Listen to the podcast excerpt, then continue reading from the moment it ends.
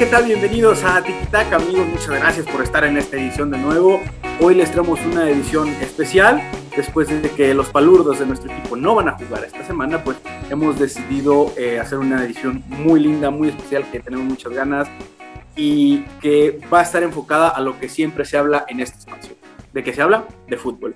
Quiero presentar hoy a mis compañeros que eh, han estudiado, los he puesto a estudiar esta semana dentro de sus obligaciones de no hacer nada eh, para este, esta gran edición. Tenemos primero desde Oaxaca a mi amigo Diego Morales, alias el Oaxaco. ¿Qué onda, Diego? ¿Cómo estás, amigo? Ya ni en la uni estudió tanto, güey. Es correcto. Ah, ¿qué tal, Toño? Aquí, sin, no voy a mencionar para nada lo que ocurrió el fin de semana pasado. Yo no, yo no quise estar realmente. No pienso hablar de ellos hoy. No, no lo merecen por obvias razones, pero contentos por lo que se viene hoy. No, no voy a mencionar nada todavía, ahorita se viene, pero muy contento de estar acá. Bueno, hoy, hoy hablaremos poco de eso.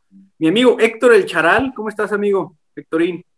Amigo Toño, ¿qué tal? ¿Qué tal? Muy buenas tardes, noches o días, como a la hora que nos estén escuchando. Emocionadísimo, emocionadísimo por el, el invitado que tenemos. Ya por ahí lo, lo han de haber visto en, en las redes sociales de Tiquitaca, lo, lo, lo, presentamos, pero ya ahorita les tocará escucharlos o, o verlo y pues así como lo dije con, cuando vinieron a Tifer, esperando la masterclass gratuita que nos espera el día de hoy porque vamos a aprender y vamos a aprender muchísimo con el invitado.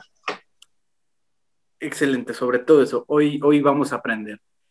Daniela Mezcua, amigo Dani, ¿cómo estás? Eh, muy entusiasmado, el culpable de que este grandísimo invitado esté el día de hoy aquí. Eh, tremendo trabajo te mandaste, amigo. ¿Cómo estás? Te veo contento. Hombre, no, hombre, esto es trabajo de todos y pues nada, eh, bastante feliz de que eh, nuestro invitado haya tenido la oportunidad de venir a charlar un ratito con nosotros, eh, ya con ganas de, de, preguntar, de aprender y pues esperemos que todos disfruten el podcast. Qué bueno, amigo, qué gusto tenerte. Y desde Tlajomulco, el niño alacrán, el queso, está de vuelta, está aquí con su gorra porque hoy no se peinó. Amigo queso, ¿cómo estás? Bonita gorra. ya sé, está bien chula.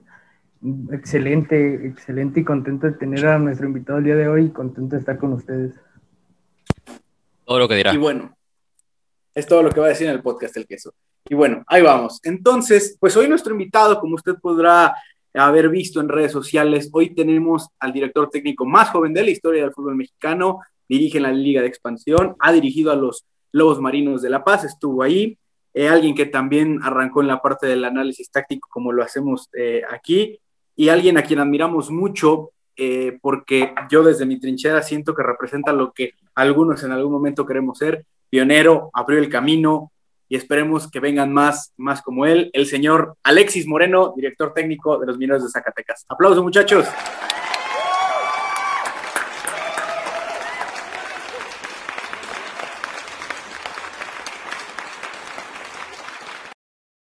¿Qué onda, Alexis? ¿Cómo estás? Estoy muy bien y estoy muy contento porque, porque me gustan estos espacios donde se habla de fútbol, donde hay gente joven, donde se están tratando de, de cambiar paradigmas. Y la verdad es que me siento parte de esta mini revolución que se está dando en, en redes y, en distintos medios y siempre estaré para pues para cooperar o para poner un poquito de, de, de, de mi, corta experiencia y, y, y, que la gente sea, sea testigo de lo que está pasando ya en el fútbol mexicano. Bueno, Alexis, primero que nada, pues agradecerte por, por darte la vuelta, por aceptar la, invitación. La verdad, aquí estamos muy contentos. Eh, no, no pensábamos que nos iban a, aceptar la invitación. Eh, creo que de los, de los invitados que hemos tenido, eres sin duda el más destacable, eh, y pues nada, agradecer por, por la vuelta. ¿Te parece si empezamos con cosas relajadas, leves? Los muchachos ahí traen algunas preguntas. ¿Te late? Lo que ustedes quieran, estoy a la orden. Perfecto. Eh, bueno, me gustaría, me gustaría comenzar a mí eh, preguntando una cosa. Eh, investigando algunas cosas, viendo, jugaste en terceras divisiones, pero me gustó mucho que dijiste que tú nunca quisiste ser futbolista, que, que, tú te sentías muy limitado. Y, y, y, no, no está mal, ni mucho menos. O sea, me llamó mucho la atención eso. ¿En qué momento llega, eh, eh, cómo se da el cambio del, Alexis Moreno de ser futbolista quizá digo, supongo en terceras divisiones 15, 16, 17 años, al decir, voy a ser director técnico, voy a empezar a hacer análisis, voy a ser auxiliar. ¿Cómo, cómo se da ese cambio? ¿Cuándo se da ese clip? ¿Qué pasó? Eh, ¿Te lesionaste? ¿Definiste que no era lo tuyo? ¿Cómo, cómo fue? Mira, yo creo que para ser futbolista necesitas, más allá de entrenar y más allá de tener aptitudes, necesitas cumplir con otros requisitos que yo no cumplía. Y esos requisitos eran básicamente la disciplina. Yo no cumplía cuestiones de disciplina, no por ser un rebelde, sino porque me, me gustaba mucho el estudio, porque yo tenía una vida social distinta a, los, a los compañeros de la tercera división y sobre todo porque yo tenía otras inquietudes. Eh, fue tanto tiempo, fue tantos minutos el, estar en banca, el ser suplente, que me empecé a identificar mucho más con la otra parte del juego que con jugar y con dedicarle una vida entera a la parte deportiva como jugador. Entonces, poco a poco me fui dando cuenta que ni tenía esa calidad de futbolista, ni quería tener esa vida de, futbolista. Entonces, básicamente fue por ahí. Yo jugué en tres terceras divisiones. Sinceramente, no lo considero como una, una trayectoria profesional, porque en México uno de los, una de las cosas, creo yo, equivocadas es que eh, hay tantas divisiones y hay, y hay tantos fragmentos del fútbol profesional que, que te hacen pensar que eres profesional cuando en realidad no lo eres. Y, y, yo me di cuenta, creo que muy rápido de esa situación. Y es por eso que yo digo que, que intenté jugar, pero en realidad nunca me sentí futbolista. Wow. Eh, Héctor, mencionabas que, que tú, digo, hace ratito platicando, ¿Jugaste en, algún equipo donde estuvo Alexis? ¿Nos quieres contar sobre eso? Bueno, no, no, no me tocó este, ser compañero de él, pero, pero como bien lo mencionas, este, en, donde, en Panteras de Lindavista, me tocó, llegar me tocó llegar ahí, está, bueno, somos más o menos de, de, por la zona de aquí de la Ciudad de México, y este, me tocó por ahí llegar a jugar en, alguna escuelita y todo esto, y me llama mucho la atención, ahorita que lo comentabas y que ya abordaste el tema, Toño, eh, de que jugaste en, en San Mateo Teotenco, jugaste en Tultitlán, jugaste en esas en, terceras divisiones. Y así como lo mencionaba Toño, de la transición que tuviste de, de ser jugador a, a, que te llamara más la atención de la parte técnica o de la parte de, dirección técnica, ¿cómo fue tu inicio en, en, en este equipo, en, la parte de auxiliar técnico en este equipo? ¿Qué te lleva a, a llegar ahí? Yo soy de la Ciudad de México, yo nací en Tlatelolco, no sé cuántos chilangos hayan aquí en, este podcast, pero... Soy el único, soy el eh, único. Ah, eres el único. Ahorita Héctor y también está el buen Rick. ¿Y quién más? ellos dos. Nada más. Bueno, pues resulta que en la Ciudad de México hay una, hay una, hay una librería, eh, más bien una biblioteca, que es muy grande, que, que, es la biblioteca Vasconcelos en la Ciudad de México. Buenavista. Y en Buenavista, exactamente, y cuando yo entré a la universidad, yo entré a la universidad a los 17 años y la universidad, la verdad que no me gustó nada. Eh, eh, empecé a estudiar economía, imagínate, imagínate yo escuchando álgebra y escuchando un montón de cosas de números y me empecé a ir de pinta, debo confesar que me empecé a ir de pinta, pero no me fui de pinta a un bar, no me fui de pinta a, a, a un parque, me fui de pinta a la biblioteca Vasconcelos y empecé a leer a dos autores específicamente, a Jorge Valdano y a Eduardo Galeano. Los empecé a leer y, me enamoré de, la teoría, porque no te podría decir que Jorge Valdano se, se distingue por ser un gran tecnicista, pero sí se distingue por ser un gran teórico, ¿no? Y, me empecé a, leer los libros de ellos y me enamoré de la parte filosófica del fútbol y entonces dije, ¿sabes qué? No estoy gozando mi carrera, soy muy mal futbolista, tengo 18 años, quiero ser entrenador. Y así pasó. Eh, eh, a, los, 18 años, 18 años dices, quiero ser entrenador. Sí, yo, yo, yo empecé en la universidad a los 17 y tenía 18 economía.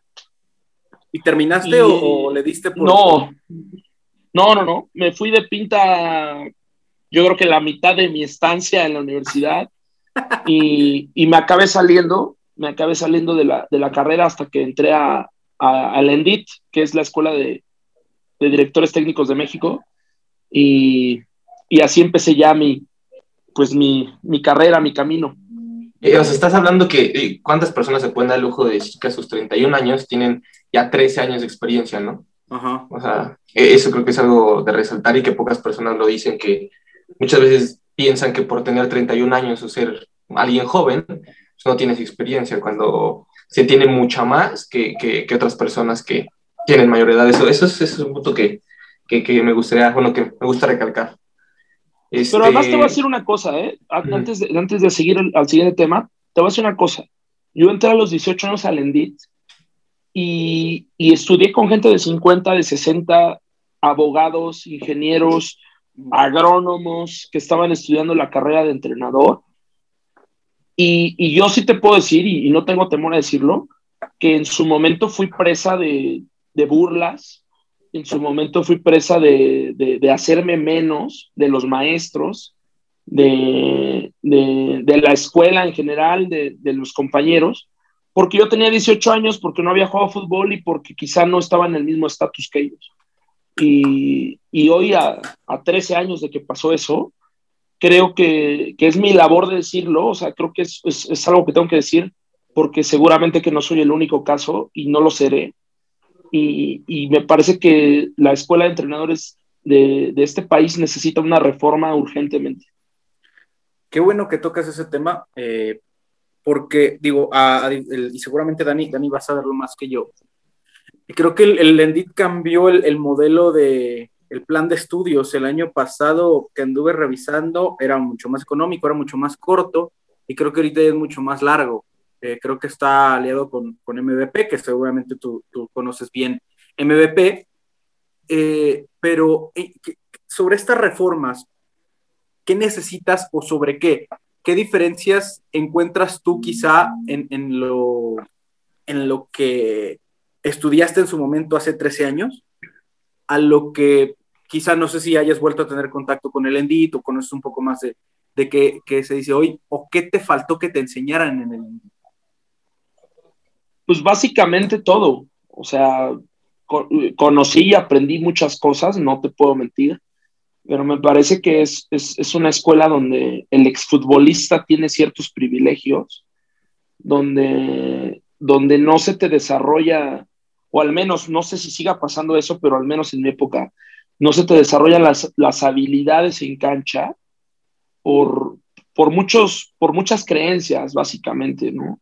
Por, por pensar que, la escuela mexicana es una escuela de vanguardia, cuando claramente hay escuelas internacionales mucho más avanzadas, y, por, por, por, no querer aterrizarnos en una realidad que, está. Eh, hay metodologías muy presentes en el fútbol actual que yo nunca las conocí por la escuela. Yo las conocí porque compré libros, porque investigué, porque después me fui a otro país a estudiar pero me pongo en el lugar de, del promedio de, entrenadores mexicanos y de verdad que creo que, que, es una de las cuestiones por el cual el fútbol base en México está tan abandonado. Brutal. ¿Qué eso? ¿Querías preguntar algo? ¿Me escribiste ahí? Ah, sí, acerca de eso de, que, dijo de lo de fuera. ¿Qué le aportó estudiar, qué le aportó metodológicamente y tácticamente el estudiar fuera? yo, yo, ya, yo ya tenía una, una autoformación, yo soy un tipo bastante autodidacta. Mi primer libro de fútbol, digamos, basado en tecnicismos que yo, que yo me compré con mis ahorros, fue ¿Qué es la periodización táctica? de, Javier Tamarit, así se llama el libro. Y, y, empecé a adentrarme a un mundo sumamente complejo, sumamente desconocido, pero que, que después con, con, con, ayuda de mi familia y con ayuda de mi gente cercana, invirtiendo y comprando cursos en línea y investigando muchísimo de mi parte, pude ir entendiendo.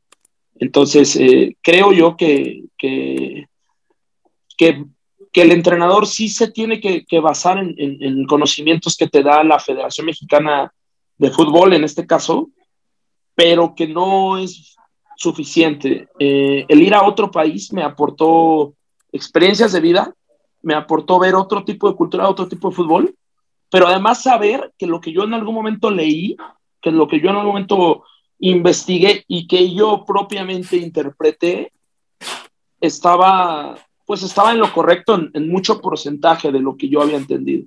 Eso me aportó. ¿Qué interpretaste de fuera, afuera? ¿Qué, eh, metodologías. ¿Encontraste metodológicamente qué querías hacer? O, dijiste, todo lo, y no porque esté mal, pero quizá de lo que, lo que aprendí en el Endit no me va a servir mucho para lo que yo quiero. ¿Cómo, cómo ¿Qué pasa? Yo, yo tuve la chance de hacer de hacer prácticas en Cataluña con un equipo que se llamaba el, el GABA, GABA FC, y para mí fue impresionante llegar con, con la categoría cadete, que no sé si son de 2, de 13 a 15 años por ahí, eh, y, y, entrenar a, a, futbolistas que me explicaran, bueno, no que me explicaran, sino escucharlos que entre ellos mismos hablaran del tercer hombre, del hombre libre, de fijar, de dividir, pues para mí fue impresionante, ¿no? Eh, cosa que pues evidentemente en México nunca me lo encontré por, por cuestiones culturales.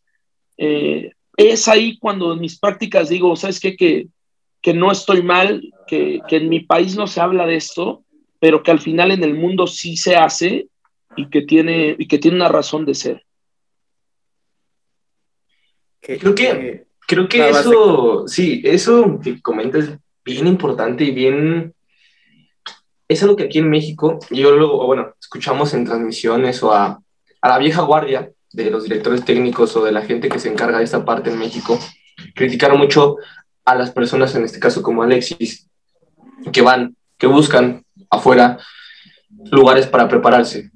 Muchas veces piensan que, que, por estar en el hendido, que aquí en México está lo mejor, y creo que es un error bien, bien grande tienes que salir, o sea, tienes que salir para, como lo dices, ¿para qué? Para que veas nuevas formas de pensar, formas de vivir, formas de entrenar.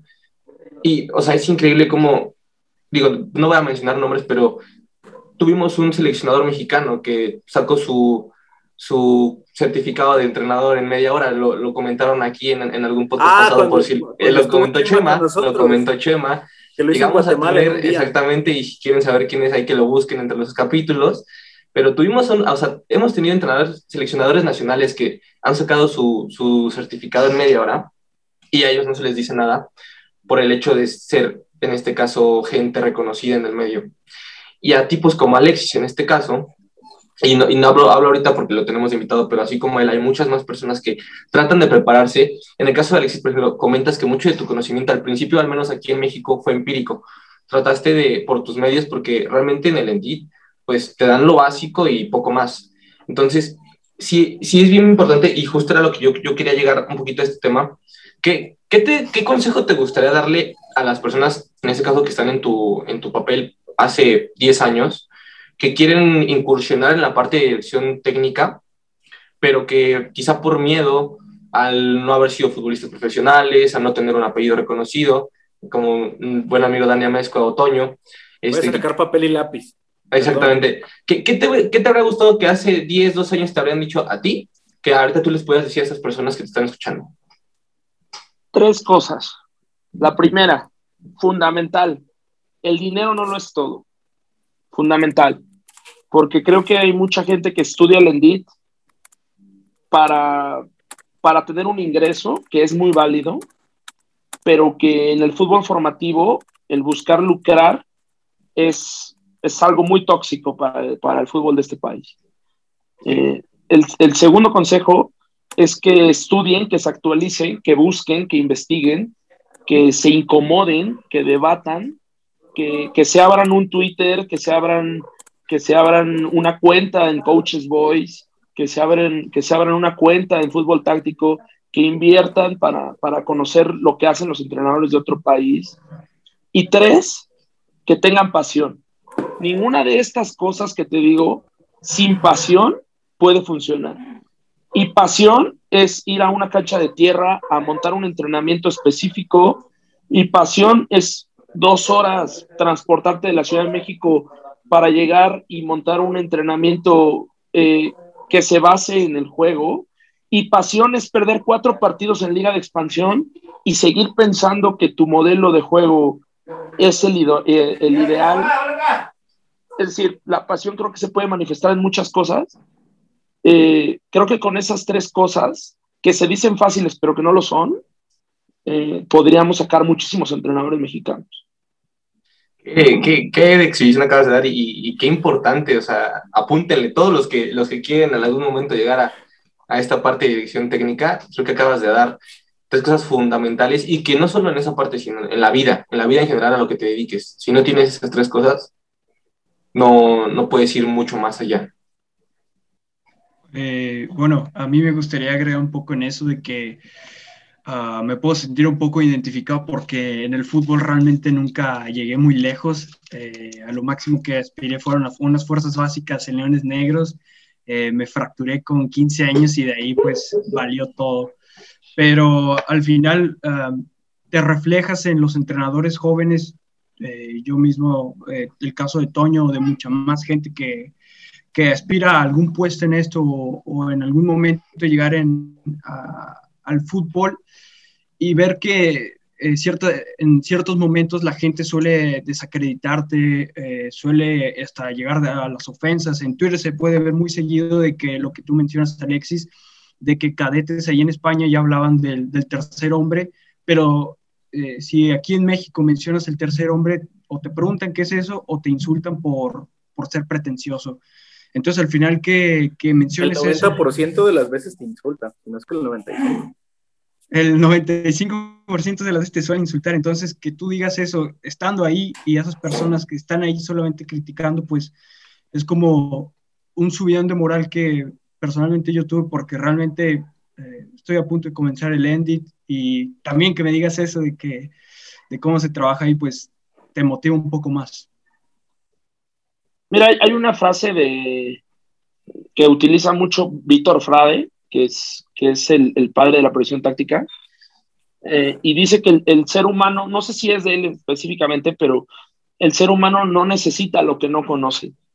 Y, y, en México no conocemos muchas cosas que pasan alrededor del mundo y que pensamos que por no conocerlos, no los necesitamos. Y, y es, y es verdad, eh, hay entrenadores en México, me refiero al fútbol base, que, que no tienen la capacitación necesaria eh, o no tienen la capacitación igual que un entrenador escocés, que un entrenador colombiano, que un entrenador lo que sea, y, y, y, que no por eso los otros países están mal. Eh, yo soy una persona que utiliza mucho Twitter y que entiendo mucho eso que, que me dices de, de, la descalificación, que además se ha hecho como, como una modita, ¿no? Una modita de, de descalificar a la gente que, que habla Estamos como en una guerra. Sí, se, se, se, se, ha hecho una modita que, que si yo utilizo un término y la gente no lo conoce, entonces yo soy un mamador, entonces yo soy un vende humo. Y la verdad es que regreso a la frase del principio, pues si yo no conozco ese término, lo más seguro es que lo voy a desaprobar. Entonces, es una cuestión de nomenclatura, algunos dirán desmarque de ruptura, algunos dirán ir al espacio, algunos dirán tírasela eh, filtrada, no pasa por ahí, no pasa por, no, no pasa por, por, por, por, la definición en sí, pasa por la formación de lo verdaderamente importante que son los entrenadores, de los jugadores, no pasa por el, por el güey que tuitea eh, el intervalo sectorial dentro de tal, tal, tal, porque al final él no está teniendo impacto en los jóvenes, está teniendo impacto en los lectores del Twitter. Pero si hay un entrenador que se sabe incompetente y que lejos de prepararse para entender esos términos, para entender la corriente alemana, para entender la corriente española, para entender el microciclo estructurado, para entender la predicción táctica, para entender lo que está pasando en, en Portugal, lejos de eso se ofende, estamos jodidos. Sí, de Ese es mi punto de vista. Y, mira que que qué lindo escucharte hablar de eso, sobre todo, eh, como dice Dani, normalmente él y yo nos hemos llevado ahí, y nuestros amigos de técnicos de sofá, Rick, Beto, la mayoría que tratamos de ir un poquito más allá con el entendimiento del fútbol, que luego nos tiran, ¿no? Y seguramente te, habrán dicho de que es que tú ves el fútbol como una ciencia. O es que porque no utilizas términos más sencillos y todo ese rollo, güey. Ah, ah, digo, tenemos hasta grupos de amigos que nos dicen que, el decir la palabra basculación está mal, que porque queremos, que porque, que porque queremos explicar el fútbol con la palabra basculación. Una vez alguien me dijo que, digo, tampoco es que yo sea una pinche enciclopedia del fútbol ni de la táctica, pero una vez alguien me dijo que como él veía fútbol todo el día, pues sabía más que yo. Pero después me, dio, después dijo que el fútbol se ganaba con huevos y ahí entendí muchas cosas de por qué pensaba lo que pensaba. Eh, pero qué, qué, lindo escucharte de esta parte, porque esto solo nos deja a nosotros, y, hablo quizá por mí, por Dani, por ahí si lo entiende y por lo que dijo ahorita, de que realmente vamos por el camino correcto si queremos llegar a donde queremos llegar. Eh, yo antes trabajaba en, antes era parte de los medios y de la prensa y al final, pues no se dio, pues, trabajé cuatro años, nunca pude establecerme trabajando bien, en, conocí a Dani, conocí a Ricardo Flores y ahí empecé a, me empezó a dar el gusanito de, de la táctica, del análisis, de estudiar y ahí fue donde definí que lo que yo quería era ser entrenador. Y, o sea, el, escucharte, digo, de, de, esta forma, digo, ok, estoy haciendo las cosas bien. Quizá a mucha gente no le gusta, quizá a mucha gente no le caigo. Me han dicho que por, que por decir las, las cosas de esa forma, que no era como soy, que infinidad de cosas. Y ahorita que dices también lo, de, lo del abrir debate, lo de tener Twitter, lo de platicar, hace poco me pasó que una vez intenté abrir un debate y salí, salieron las cosas mal. Digo, yo en ningún momento reventé a alguien, ni mucho menos, simplemente puse una perspectiva diferente y ahí por ahí hubo un malentendido con, con alguna persona, eh, pero, pero bueno, poco a poco vas entendiendo con quiénes puedes debatir y con quiénes no, quiénes están abiertos, porque al final Daniel, Toño, Alexis, Héctor, eh, Queso, Diego podrán tener puntos de vista diferentes del mismo partido y no por eso significa que Alexis está mal, que Toño está mal. Quizá puede llegar a verse que, que alguno está mal, pero, pero mientras hablemos de lo realmente importante, que es de lo que pasa en el verde los 90 minutos, a mí me parece que es, que es, que es lo, lo, de verdad. Eh, y, ya me voy a callar. Diego, ¿quieres tú continuar con alguna pregunta? Eh, sí, mira, eh, por lo que estuve investigando, Alexis en alguna entrevista llegó a mencionar que él vivió el mismo proceso que vivió un futbolista, ¿no? Empezó en las categorías bajas, ahí en el equipo de Héctor en, divisiones no profesionales, después como auxiliar técnico, después ya tuvo su oportunidad en la Liga Premier, me parece, en, La Paz, y ahora ya está en Liga de Expansión, ¿no? Y seguramente, no sé si más pronto que tarde, o depende cómo lo vea el propio Alexis, en primera división, quién sabe si después incluso en el extranjero, ¿no? ¿Y cómo es para ti ver que la mayoría de los técnicos actuales en México, al menos mexicanos, no, no tienen esa edad, ¿no? Son ya la, vieja escuela de, de que sí, muy laureados en su tiempo, pero actualmente no otorgan muchos resultados, o vienen del extranjero bien preparados, obviamente. Sin embargo, acá en México no se da ese semillero de técnicos tan jóvenes que reciban oportunidades en, en las divisiones la máxima o en el caso, en, tu caso, la Liga de Expansión, ¿no? ¿A qué crees que se debe eso? Que no hay tantos como tú. Es un problema estructural. Hace como 10 días tuve la chance de sentarme con mi cuerpo técnico, que, que, es más joven que yo. De hecho, dentro del cuerpo técnico yo soy el más grande. Y, y checamos los cuerpos técnicos de la Liga Premier, que, que, es la segunda división, de la Liga Femenil, de la Liga MX y de la Liga de Expansión. Y, para nosotros al final de checar todos los cuerpos técnicos, edades, características, nos, tardamos bastantes horas. Fue, fue muy preocupante el ver que, quizás si no somos nosotros, no es nadie. Si, no somos nosotros la nueva camada de, de 30, 35 años, no existe alguna otra opción, no ahora al menos. Y, y platicándolo con ellos, creo que llegamos a, la conclusión que es un problema estructural. Es un problema que en, el fútbol mexicano se, se ponen muchos esfuerzos en las fuerzas básicas, se ponen muchos esfuerzos en, pensar en el, en el, ridículo este quinto partido, se ponen muchos esfuerzos en, en, ganar trofeos inmediatos como la Copa Oro, pero se ponen cero esfuerzos en formar una, una academia de entrenadores, una academia revolucionaria de formadores, se ponen cero esfuerzos en escautear entrenadores, en escautear eh, gente que de verdad se dedica a mejorar a los futbolistas que hay.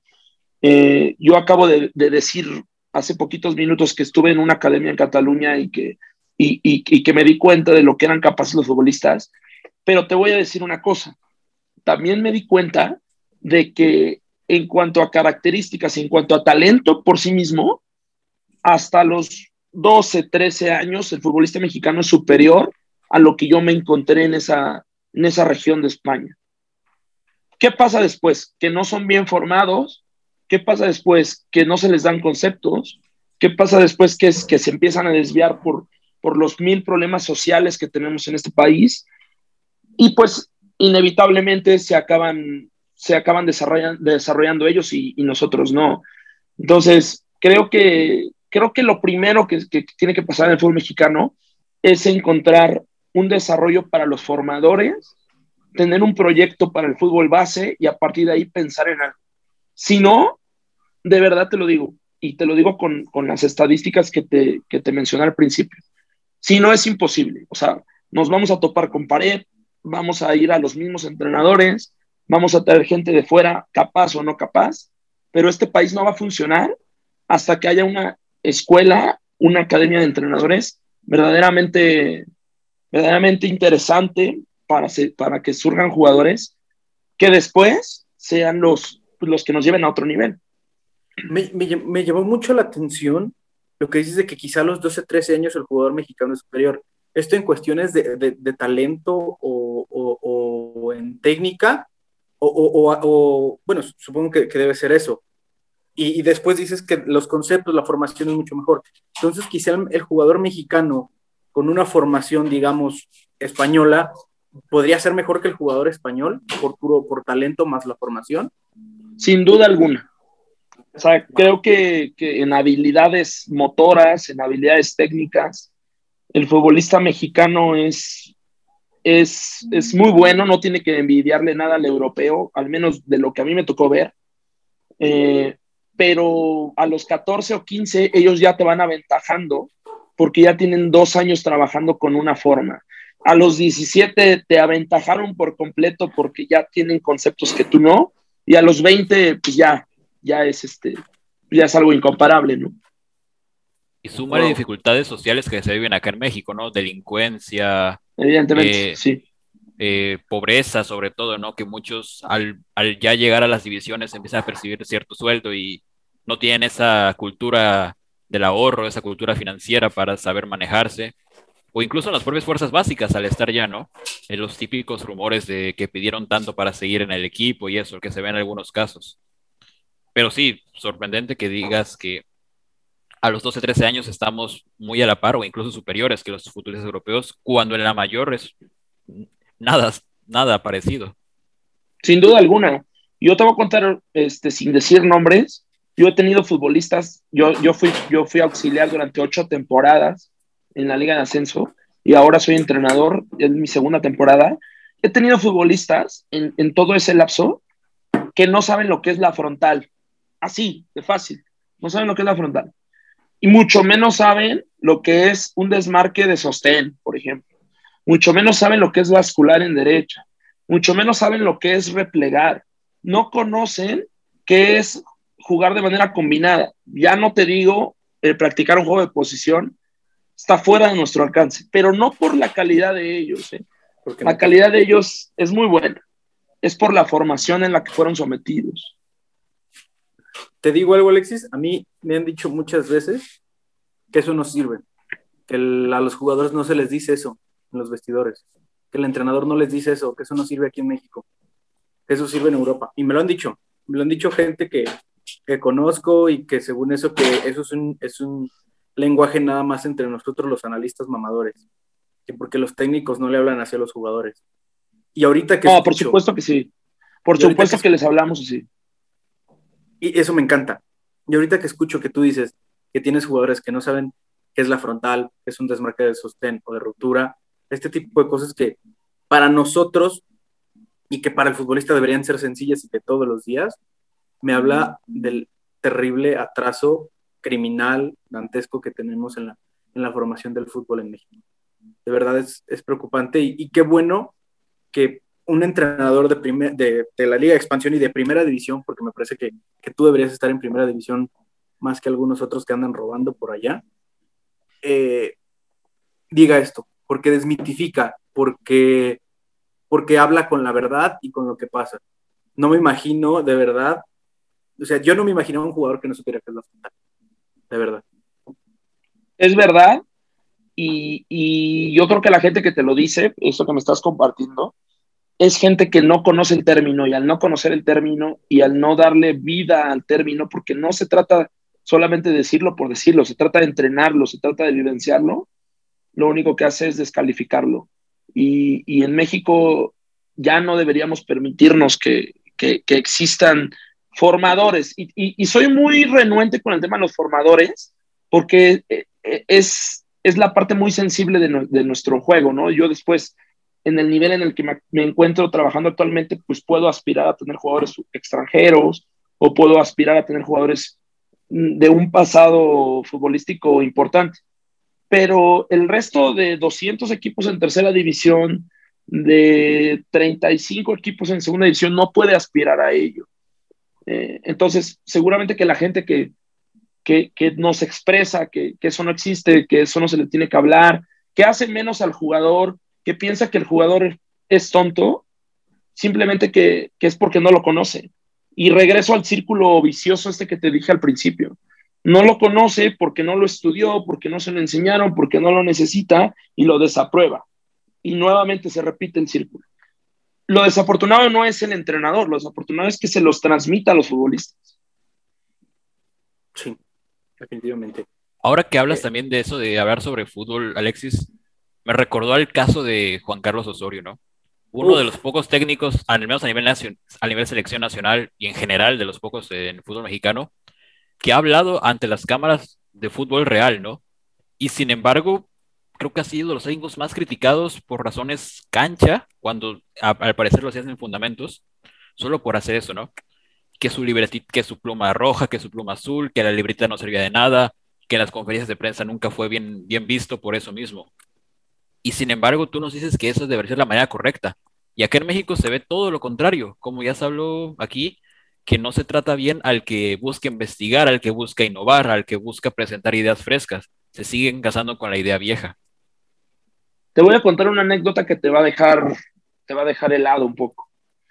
Eh, en el 2000, ah, no recuerdo, todavía, todavía Juan Carlos Osorio era seleccionado, seleccionador. Eh, yo estaba, eh, estaba terminando mi última parte en el Endit porque la fui disociando por mis ocupaciones que, que, me fui encontrando a lo largo del tiempo.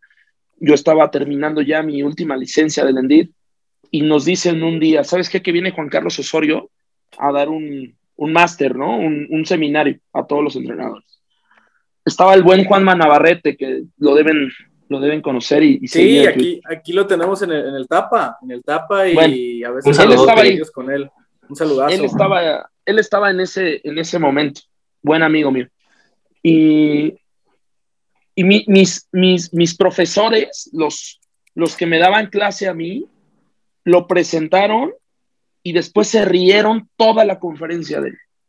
O sea, los profesores que imparten y, que le dan conocimiento al resto de compañeros que se quieren formar como entrenadores, lo desaprobaban con risas burlonas, con frases irónicas, diciendo que él no servía, que era un vendehumo. Esto te lo cuento para que veas de verdad en las manos de quién estamos. O sea, un tipo como Juan Carlos Osorio que se formó en Inglaterra, que ha dirigido a Sao Paulo, a la selección mexicana, a un montón de lados, totalmente capaz, totalmente preparado, que nuestros entrenadores o nuestros formadores o nuestros maestros, que no forman a los futbolistas, que forman a los entrenadores, se rían, lo desaprueben, eh, lo hagan menos, es la realidad de, la formación, o al menos en ese año, porque ahora no estoy tan enterado, de la formación de entrenadores en México. Y ahorita, bueno, no sé si, si quieres comentar algo, Toño. A mí cada vez me da más miedo estudiar aquí. en cualquier disciplina. Sí. En cualquier disciplina, güey. O sea. Ni me digas, güey, ya pagué. Mira, y yo, lo he aceptado y lo he platicado muchas veces. Yo, yo he aceptado que, que yo en su momento reventé Osorio y le dije, vende humo, predicador, festeje el 7-0, festeje que le ganó Alemania, porque tenía una visión diferente del fútbol, o sea, pensaba muy distinto a como pienso ahora, pero tiempo después acepté y dije, güey, el, pendejo era yo, el pendejo era yo, no era, no era más que yo. Y, y de verdad hoy agradezco y, y, me arrepiento mucho de en ese tiempo no haber valorado lo que tenemos como entrenador. Hoy con el Tata es distinto. Quizá con el Tata no se tiene esa, eh, ese reviente porque Tata es muy, muy cerrado, él, no habla de eso, no, no le gusta salir tanto en los medios. Digo, y, y, yo no, y lo platicamos, no me acuerdo si en técnicos de sofá la última vez, de esta masterclass que le da el Chelis, de que le explica cosas tan sencillas como como el, por qué buscaba las segundas jugadas a partir de las peinadas, por qué los extremos iban al cruce y, este tipo de cosas, por qué buscaba que el marcador era el que tirara el, trazo o el mismo central. Eh, no sé si Dani está levantando la mano, pero creo que aquí anda Rick, no lo presentamos, cayó de sorpresa eh, Alexis. Rick es también chilango, es, es buen amigo. Eso. Eh, él jugó en básicas, era portero Rick, levantaste la mano, ¿qué querías comentar? Si andas aquí o qué, amigo. Fantasma, güey. Pues un fantasma. es que me salió que levantó la mano, güey. Sí, a mí, igual, igual. Ahí está. Ah, sí, está, ahí está, Pues prende tu cámara para que te veas. No, es que estoy todavía aquí en el Hollywood. Ah, ok, ok. Venga, dale. Primero que nada, buenas noches, Alexis. Muchas gracias por estar aquí compartiendo el lugar con nuestros compañeros de Chiquitaca, un honor. Y no les quito mucho tiempo. Eh, lo que dijo Alexis, tal cual, lo que han comentado eh, lo que dijo Diego en cuestión de la cultura que tenemos en este país, es prestigiar, desacreditar todo lo que uno piensa que es innovador, es meramente el desconocimiento de las personas. la cultura que tenemos o que se tiene tristemente muy arraigada es el desprestigio lo que no conozco y no tomo en cuenta al que sabe. ¿Por qué? Porque lo considero, o nos tenemos tanto bajados en algo que cuando alguien sabe más que nosotros, le tenemos miedo. Le tenemos miedo y simplemente tenemos, tendemos a desprestigiarlo. Y sí, también soy chilango, soy de acá de la ciudad. Eh, sí, ando un rato en, ahí probándome para tercera, pero lo que dicen, falta mucha formación. Era increíble que ver en unos trabajos de tercera división no supieran dar un pase de dos metros que dijeran recepción con interna y te recepcionaban pisando el balón. O sea, esos aspectos eh, técnicos y también de culturales de agrandado creo que son problemas en el que cuando apenas a un jugador, o no diré jugador, a una persona de nuestra de nuestro origen, de nuestras raíces, le das un poco de, fe, le das un poco de, eh, em, vaya, de poder de lucirse, lo toman como juego. La falta de seriedad en proyectos es, está muy, muy marcada en este país. Ya, muchas gracias. Bien. Bien, ahí, ahí andaba, ahí andaba el buen Rick. Eh, em, ¿con, qué, ¿Con qué quieren, quieren continuar, muchachos? Aprovechen. Yo quería retomar ahorita un poquito lo que, lo que hemos estado hablando, juntar las piezas de rompecabezas que, tan lindo que estamos haciendo esta plática y, y e irme un poquito más para atrás, ahorita que lo comentaba este Alexis, que pues realmente tercera división sigue siendo un fútbol semiprofesional, el salto que das de ser auxiliar técnico en Selva Cañera a ser auxiliar técnico en, en ascenso con Mineros en 2016, 2017, y tu influencia de, la, bueno, mejor dicho, la influencia de Ricardo Rayas que tiene tanto en tu formación como en lo que ahorita tú pragmas en el, en campo de juego. Esas, esas dos, y contéstalas en el orden que tú quieras. Te, hizo falta algo fundamental. En, el, en el trayecto de ser auxiliar en el Selva Cañera, que es segunda división, a ser auxiliar en Mineros, que era la lista de videos. Pasó, el, fui analista de Alebrijes de Oaxaca. Sí. Cierto, omití, esa, omití esa parte, y, Arriba Oaxaca. Y esa, y esa parte de, de, de, ser analista es fundamental en, en, en, mi formación. Si yo no hubiera sido analista, yo no hubiera podido ser entrenador hoy en día. Así, así de fácil. Entonces, fui, fui seis meses, poquito más, ocho meses muy intensos de analista de rivales y de analista de, del equipo propio de Ricardo Rayas.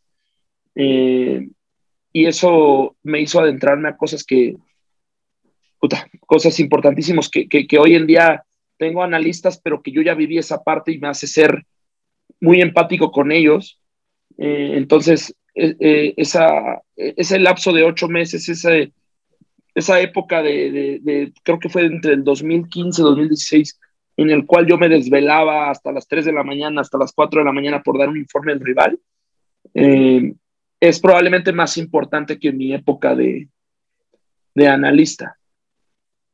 De, auxiliar, perdón. De auxiliar, de minero. Sí, de auxiliar, sí, sí que después regresas como, como auxiliar también a Lebrijes, que eso ya es posterior. Sí, después regreso en el 2018 como auxiliar en Alebrijes, pero, pero ya tenía, ya tenía un, rodaje, o sea, a mí me gusta mucho, a mí me gusta mucho la cancha. Eh, ¿Quién no? Ricardo, me, preguntabas qué qué tan influyente ha sido conmigo Ricardo Rayas, y yo te diría que en la vida, o sea, en la vida personal y en la vida en la vida, más allá de, diseñar un entrenamiento, más allá de, esas cosas muy del juego, ha sido como un padre para mí, pero creo que tenemos diferencias muy, muy, muy, muy marcadas, muy, muy grandes en el manejo de grupo, en el diseño de tareas, en el método aplicado, en, en los planes de juego. O sea, creo que sí no me parezco en nada a lo que él proponía sin embargo, en lo intangible, pues, pues es una de, las personas que me han marcado. Y sobre esto, digo, eh, también ando investigando por obvias razones, eh, porque había que llegar preparado a, este día. Pero me llamó la atención que, no sé si fue esta charla que tuviste con, con la gente de mineros, eh, este, ahí, ahí, en YouTube que la subieron, y dices, yo empecé grabando, de hecho bajé la cita, aquí está, Empecé grabando, luego analizando, después como auxiliar ahora como entrenador. Eh, mencionas que conoces todo el proceso y que te gusta que el proceso se cumpla de una forma. ¿Cómo se cumple ese proceso? Y también, ¿qué, ahorita que dices que tenías esas diferencias con, con, el profe Rayas, de que no se parecen, ¿qué tanto influye en México o, o quizá en ti tu auxiliar contigo? Porque al final tú eres el que toma la decisión final, pero entendemos, digo, yo, entiendo de esa manera que el director técnico no es nada sin los, sin los auxiliares, sino el cuerpo técnico. A mí en lo personal me, gusta llamar el cuerpo técnico de, el, más que el director técnico tal, porque entiendo que pues todo es un trabajo y, y, tú le das muchísimo valor a, a, tus, a tus analistas, Bat, a Luis, que estuvieron, digo, no sé si Luis, pero Bat sí estuvo en el 9 y medio. Este, ¿qué, tanto influ, influías tú como auxiliar con, con el profe Rayas y qué tanto influyen tus auxiliares contigo? Todo, influyen todo. O sea, yo directamente sin ellos no, no, podría planear un partido, no podría diseñar una sesión, no podría, pues no podría básicamente hacer nada. Eh, tengo dos analistas, efectivamente es Raúl Pérez Bat y Luis Gil, que sí estuvo de nueve y medio, también estuvo. Eh, ellos son, yo siempre les digo, no son mis neuronas, no porque, no porque yo no entienda de esa parte, sino porque ya el entrenador en estas categorías tiene que estar enfocado en más cosas. El auxiliar uno es mi hermano. Eh, mi hermano tiene 27 años, está aprendiendo mucho, pero tiene un gran trato y un gran feeling con los futbolistas, que eso también me, me ayuda mucho. El auxiliar 2 tiene 26 años y es un chavo que me ayuda mucho a operar las sesiones, a darle ritmo a las sesiones, a que no haya tiempos muertos. Yo sin ellos no puedo ir a ningún lado y, lo he dicho, hace, poquito me salió por ahí una oferta en, otro equipo y, evidentemente no lo iba a aceptar porque, porque estoy en el proyecto de mineros, pero, pero tampoco la iba a aceptar tan fácil porque no es una cuestión que yo decida solo, sino que yo, yo tengo cinco, cinco gentes que, que, que, van conmigo a todos lados, que los veo ocho horas al día y que sin ellos no puedo diseñar nada. Eh, entonces, el proceso de nosotros, ante tu primera pregunta, es más sencillo de lo que parece. Eh, mis analistas ven los partidos del rival. Eh, mi hermano también fue analista en, la época de, Andrés Karevich aquí en Mineros y en la época de, de Efraín Flores aquí en Mineros. Él fue el, era el analista de Mineros. Entonces, eh, ellos ven el rival, yo también le doy una revisada ven el, ven, ven el equipo, ven nos vemos a nosotros como fue nuestro último partido, hacen un informe, pero no para mí. A mí no me gustan los informes escritos, a mí no me gusta que me manden un informe con 25 hojas, la verdad es que todo lo podemos solucionar con una llamada, con una nota de voz. Yo les pregunto cómo presionan, cómo salen jugando, cuáles son sus debilidades, fortalezas, qué jugadores ven que podemos tener cuidado. Pero además, les pregunto cómo yo debo matizar mi plan de juego. O sea, a ver, ya me dijiste que el rival hace esto, que hace aquello. Ok, dame soluciones. Ellos me dan soluciones, se juntan ellos. Eh, a veces yo llego a las juntas de ellos, a veces no. Y a partir de las soluciones que ellos me dan, yo decido. Es un poco así nuestro proceso. Así, así generan el, plan de juego.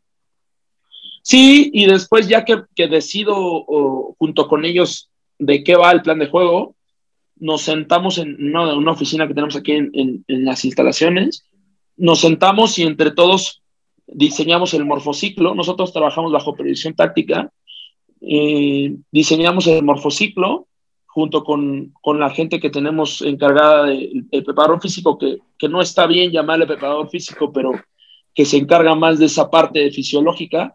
Nos sentamos los seis, decimos, mira, tenemos estos días, el morfociclo tiene que ser así, eh, los principios que vamos a tocar del equipo son estos, los videos que vamos a mostrarle al equipo del rival son estos y nos vamos con esta semana. Una vez que ya tenemos la semana organizada, nos vamos por sesión. Nosotros nunca planeamos la sesión dentro de dos días ni dentro de tres días. Vámonos sesión por sesión. Y, en esa, y en ese diseño de sesión influye el número de jugadores, influye la cancha donde vamos a entrenar, influye el clima, influye la situación anímica de los futbolistas, influyen muchas cosas y los analistas, mis dos auxiliares, el preparador físico, entre comillas, el entrenador de porteros y yo, diseñamos las tareas, que regularmente son de dos a tres tareas por sesión, y ahí desarrollamos el plan de juego. Existen estas pláticas de 12 a 13 horas en una mesa platicando de va a pasar esto y puede pasar esto, eh, pues, ah, digo, quizá haciendo los planes de juego, porque también me, me gustó eso que mencionabas en, en, esta misma entrevista, que dice, estamos un poco locos, eh, de las 24 horas que tiene un día le dedicamos 12 o 13, es algo altísimo, conlleva riesgos, no tener una vida social tan fluida, no ver a tu familia, este tipo de cosas.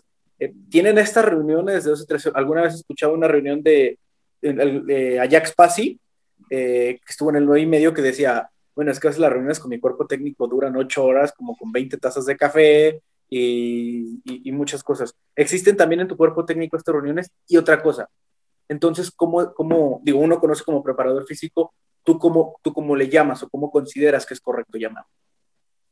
Existen y existen todos los días. Nosotros entrenamos regularmente a las 9 de la mañana acabamos a las 10, 10, entrenamos cerca de 50, 60 minutos todos los días, 70, 80 en lo máximo.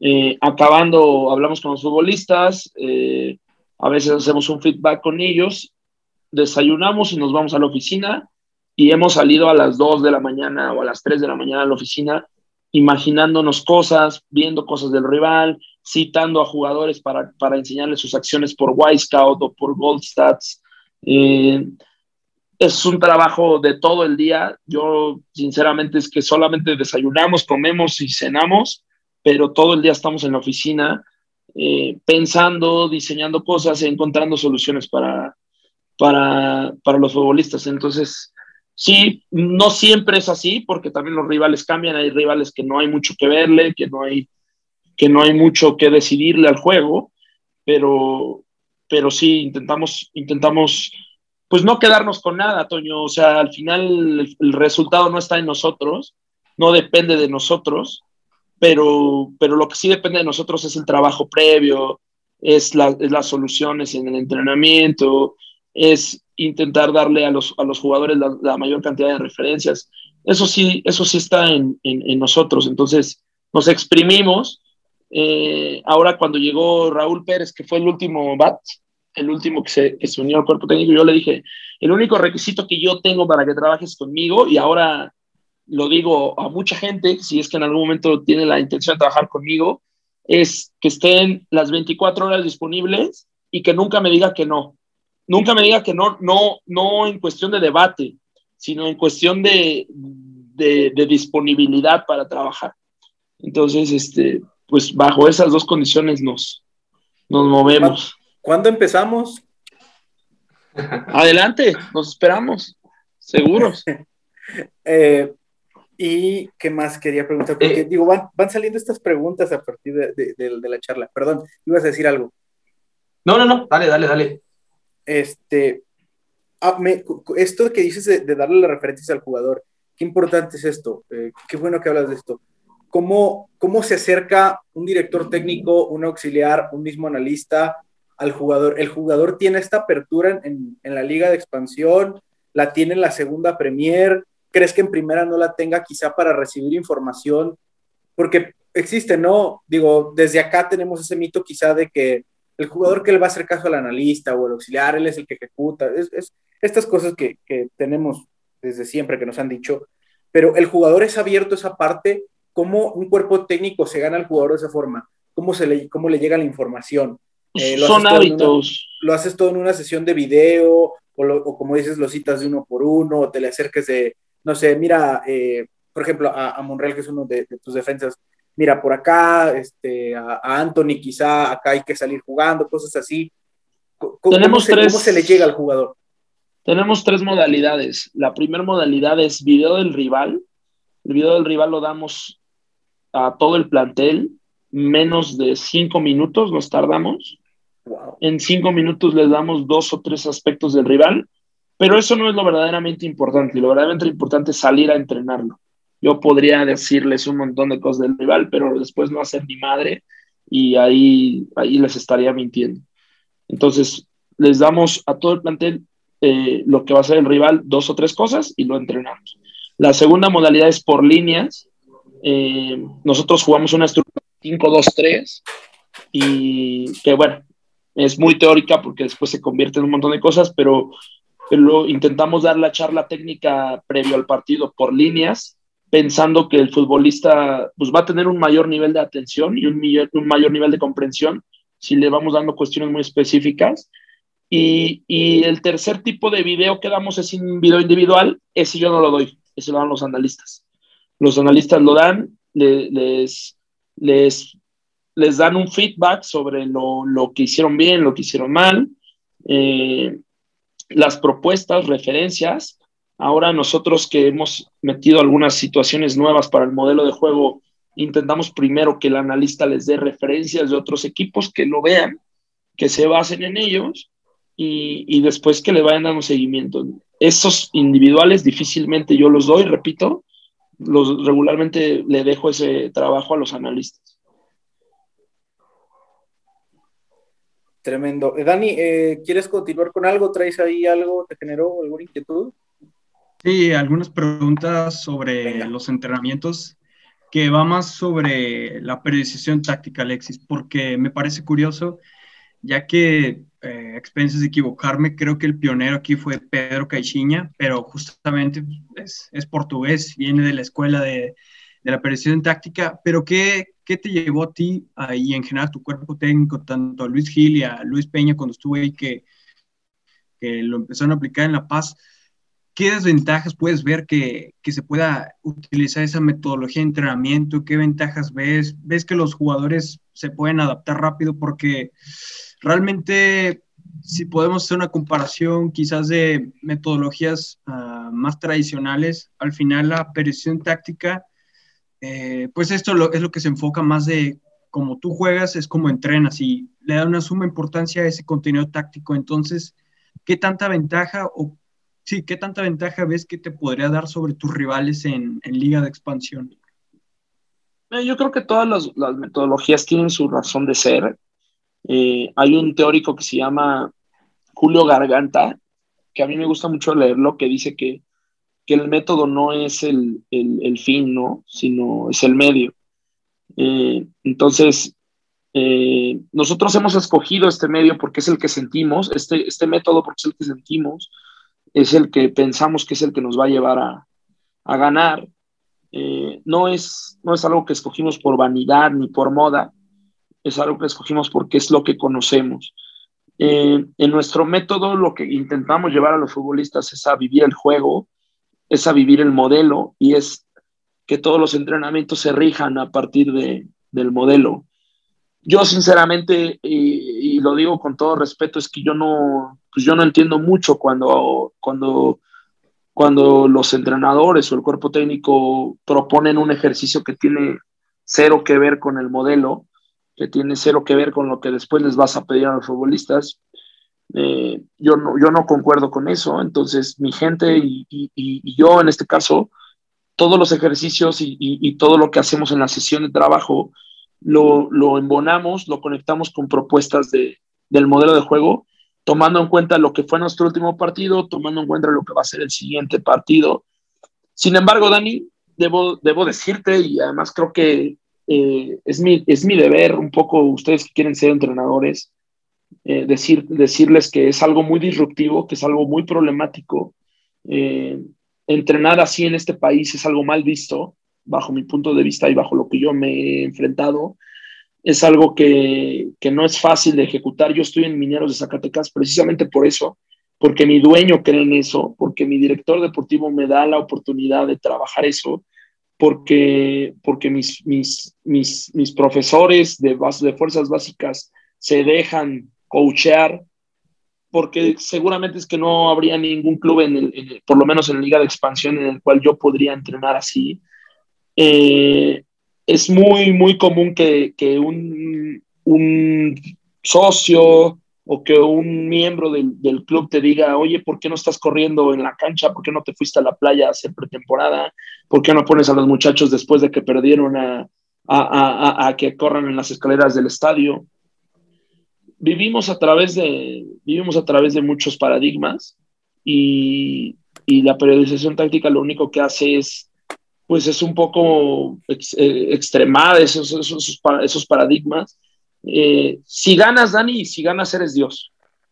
Si pierdes, te, te, vienen un montón de cuestionamientos. No en mi caso, porque creo, te, creo y además lo debo de, de decir varias veces que, que, que, Mineros de Zacatecas me da ese contexto para, para yo trabajar así, pero, pero sí he sabido de, de, de, otros, de otros clubes o me ha tocado trabajar bajo otros métodos, pero que, pero que achacan el no ganar al no putear, el no ganar al no decir métanle huevos, el no ganar al no correr de cinco kilómetros de manera descontextualizada, el no ganar al no gritar suficientemente en el partido y se van haciendo una, pues la verdad es que falsas creencias, ¿no? Alrededor de los métodos. En este país, eh, alguna vez Luis Peña tuvo la posibilidad de, de platicar con Caixinha, por WhatsApp y, y él, y él pues, le decía, ¿no? Yo, yo tuve que también tropicalizar mi, pues, mi método. En ese momento en Cruz Azul él estaba. Tuve que tropicalizar mi método para que, pues, para que fuera aceptado. Entonces, sí creo que, que estamos bastante atrasados en esa parte cultural. Eh, yo trabajo así y no dejaré de trabajar así por el contexto en el que me encuentro, pero también entiendo a la gente que quisiera trabajar así, pero que pero pues que su club no le, no le permite hacerlo.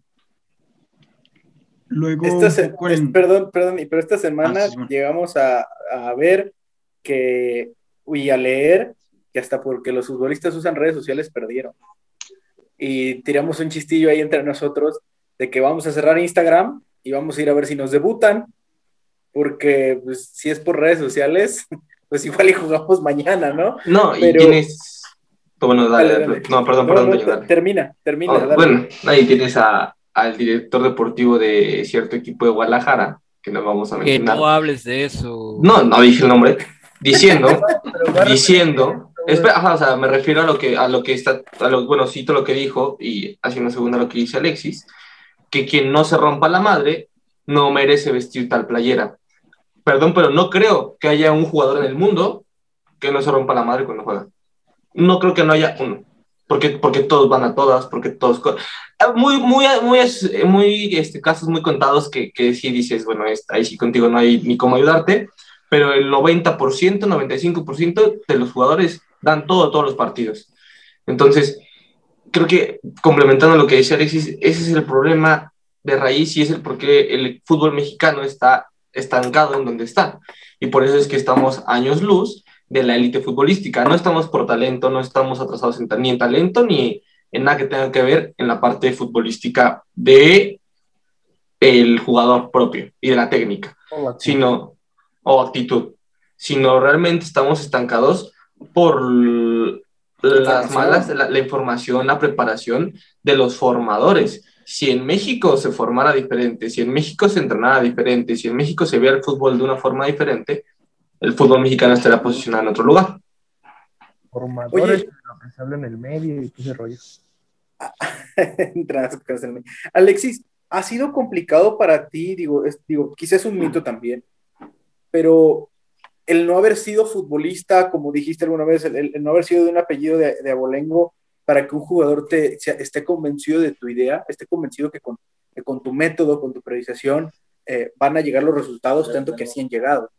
A mí, a mí me gustó mucho esta victoria de, con- contra Morelia porque me pareció muy reconocible y, te lo dije antes de que empezáramos, ese gol a partir de la presión en un saque en un despeje me, gustó mucho. ¿Ha, sido complicado para ti en esa parte que el jugador, pues quizá, ya ves, no digo, quizás es un mito nada más, pero, pero ha sido complicado? Eh, en mi caso no. Eh, de hecho, creo que me ha, me ha ayudado. O sea, sinceramente te lo digo, que quizá otros vivan otra, otra realidad, ¿no? Pero en mi caso me ha ayudado el no ser futbolista. O sea, yo no tengo ningún problema en pararme enfrente del grupo y decir que yo no fui futbolista y que yo no, yo no tengo el talento que ellos tienen, pero que, que- pero que les voy a dar una propuesta para que su talento sea maximizado. Tengo cero problema en decirlo, cero.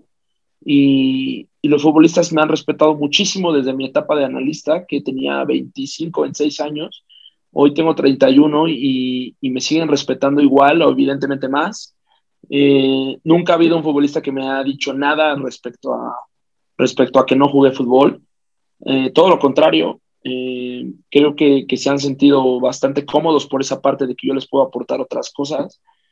Eh, sin embargo, eh, yo no, no creo que, que- que todos vivamos esa parte. O sea, sí creo que a lo mejor otros entrenadores que, estén entrenando equipos profesionales les pudiera llegar a costar por todo, pues, por todo el entorno.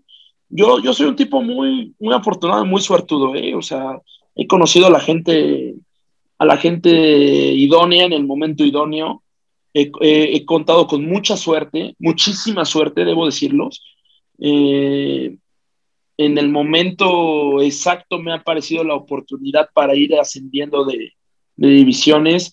Eh, tengo amistades que, poco a poco van ganando terreno en el fútbol mexicano y que han sido amistades genuinas, que han sido amistades que en ningún momento las tuve por eso y, y, que por eso también me encuentro donde me encuentro. O sea, yo, yo soy muy consciente de que, de que es verdad que tengo capacidad y que me siento un tipo muy capaz y que, y que cada vez me siento un mejor entrenador y que, y que mi cuerpo técnico lo siento muy capaz, pero que la realidad que yo vivo probablemente sin la gente que yo conociera no la viviría.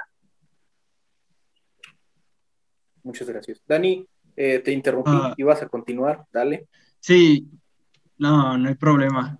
Eh, retomando un poquito eso de las sesiones de entrenamiento, te quería preguntar también por esa parte de cómo fomentas la, la toma de decisiones eh, en entrenamiento para que después se vea reflejado en un partido, porque al final eh, termina siendo de lo más decisivo en un partido porque también, y cito, bueno, no cito, pero más o menos parafraseo eh, lo que puso a Víctor Belmont, de, que al final la velocidad del fútbol eh, está más relacionada con la toma de decisiones. O sea, mientras más decisiones adecuadas tome tu, equipo, más fácil van a llegar al gol, más fácil se van a poder relacionar con los pases, etcétera. Entonces, yo en un entrenamiento, ¿cómo podría fomentar la toma de decisiones correctas? Fácil, eh, jugando, jugando, diseñando tareas no, no cerradas. ¿A qué me refiero con no cerradas? Voy a ponerte un ejemplo a ver si, si me doy a entender mejor. Imaginamos que tenemos eh, una tarea donde queremos fomentar el ataque posicional y la presión tras pérdida. Y en el ataque posicional, nosotros como entrenadores que no permiten la toma de decisiones, solo, solo le proponemos al equipo que ataque de una manera y que anote el gol de una forma, porque si no, no es válido. Es decir, eh, tienes que llegar a ciertas zonas, porque si no llegas a esas zonas, no puedes anotar el gol. Entonces, ahí estamos cerrando la toma de decisiones, estamos prácticamente automatizando muchas cosas y sobre todo es que no estamos teniendo una, ganancia cognitiva del futbolista.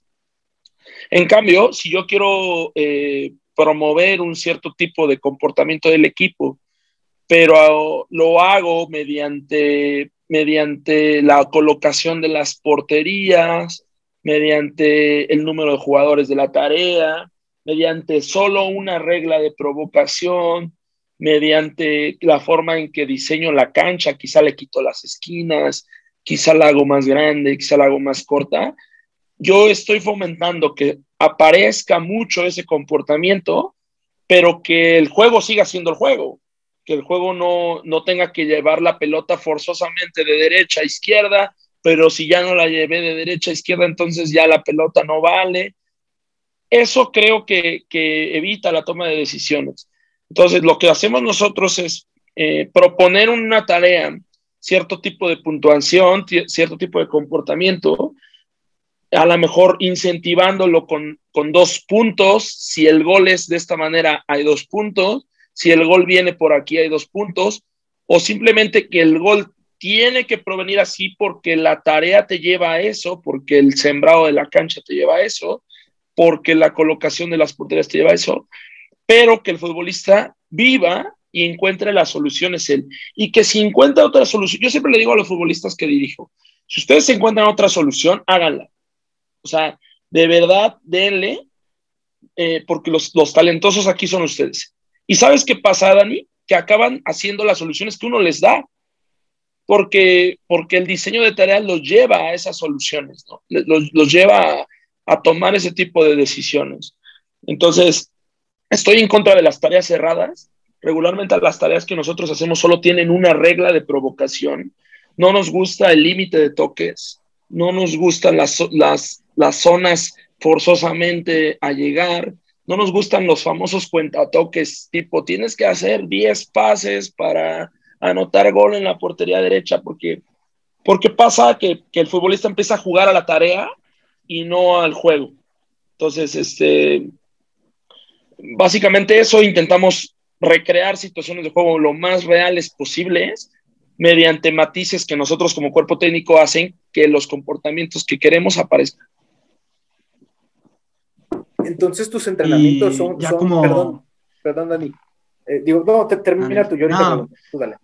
Sí, sí, ya como última pregunta para ya callarme, eh, la última pregunta va en el sentido de de la atención de, en un partido, cómo se puede reflejar en, un entrenamiento, porque Juan Carlos Osorio, eh, en una entrevista, creo que con Atlético Nacional, está en, su canal YouTube, menciona que él para, para trasladar esa atención eh, cognitiva que tengan los jugadores, que en todo momento hay que estar eh, concentrados, y lo tocamos con el podcast con, con la doctora Herrera, que le mandamos un saludo, que poníamos el ejemplo de que eh, quizás los centrales del, Liverpool, o los centrales del, Manchester City, ah, en ciertos momentos, porque su equipo es el que tiene más balón, se, evoca más al ataque posicional, eh, en fase de ataque posicional, y quizás Stones y Rubén Díaz no tienen tanta actividad como, como Bernardo Silva, como Gundogan, pero tienen que estar siempre eh, tensos, tensos no en el sentido de estar nerviosos, eh, sino en el sentido de,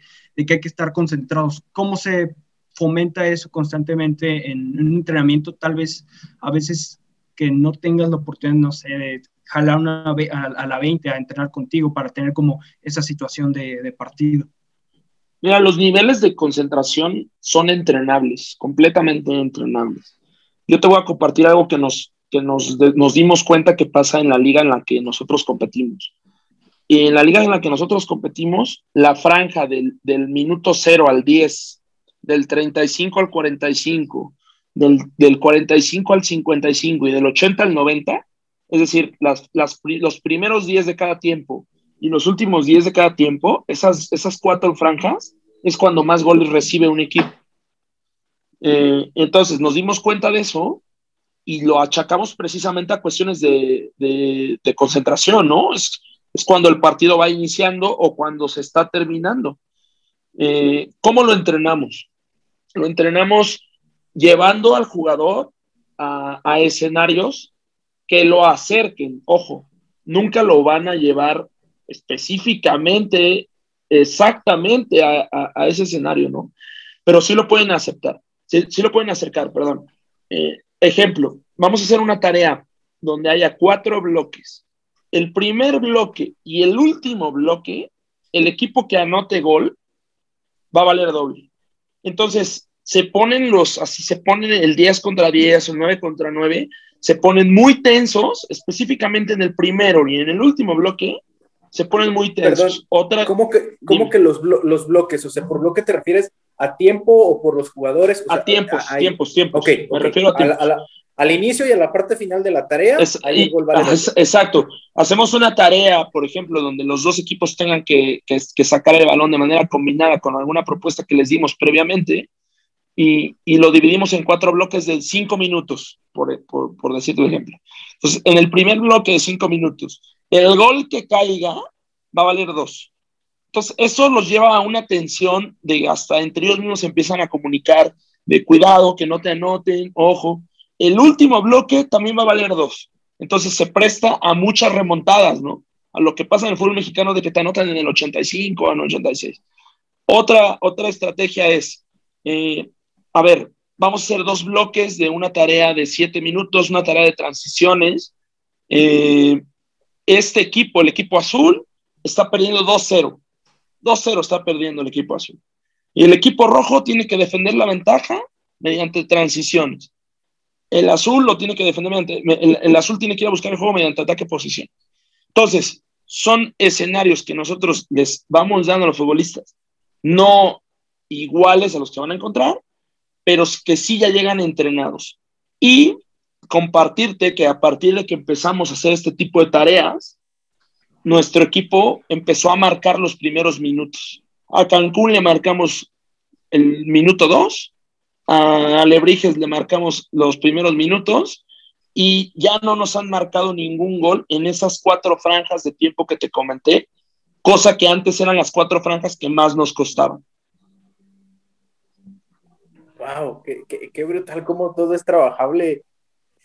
¿Ven, muchachos? Cómo todo es trabajable, eh, cómo todo tiene una razón de ser. Y, y, y sobre esto mismo, eh, también te quiero preguntar, digo, ya es, es, claro que tú entrenas con oposición, es claro y evidente que tú no es de que, Ay, vamos a tirar centros, pero sin oposición, vamos a, vamos a trabajar definición, pero sin oposición.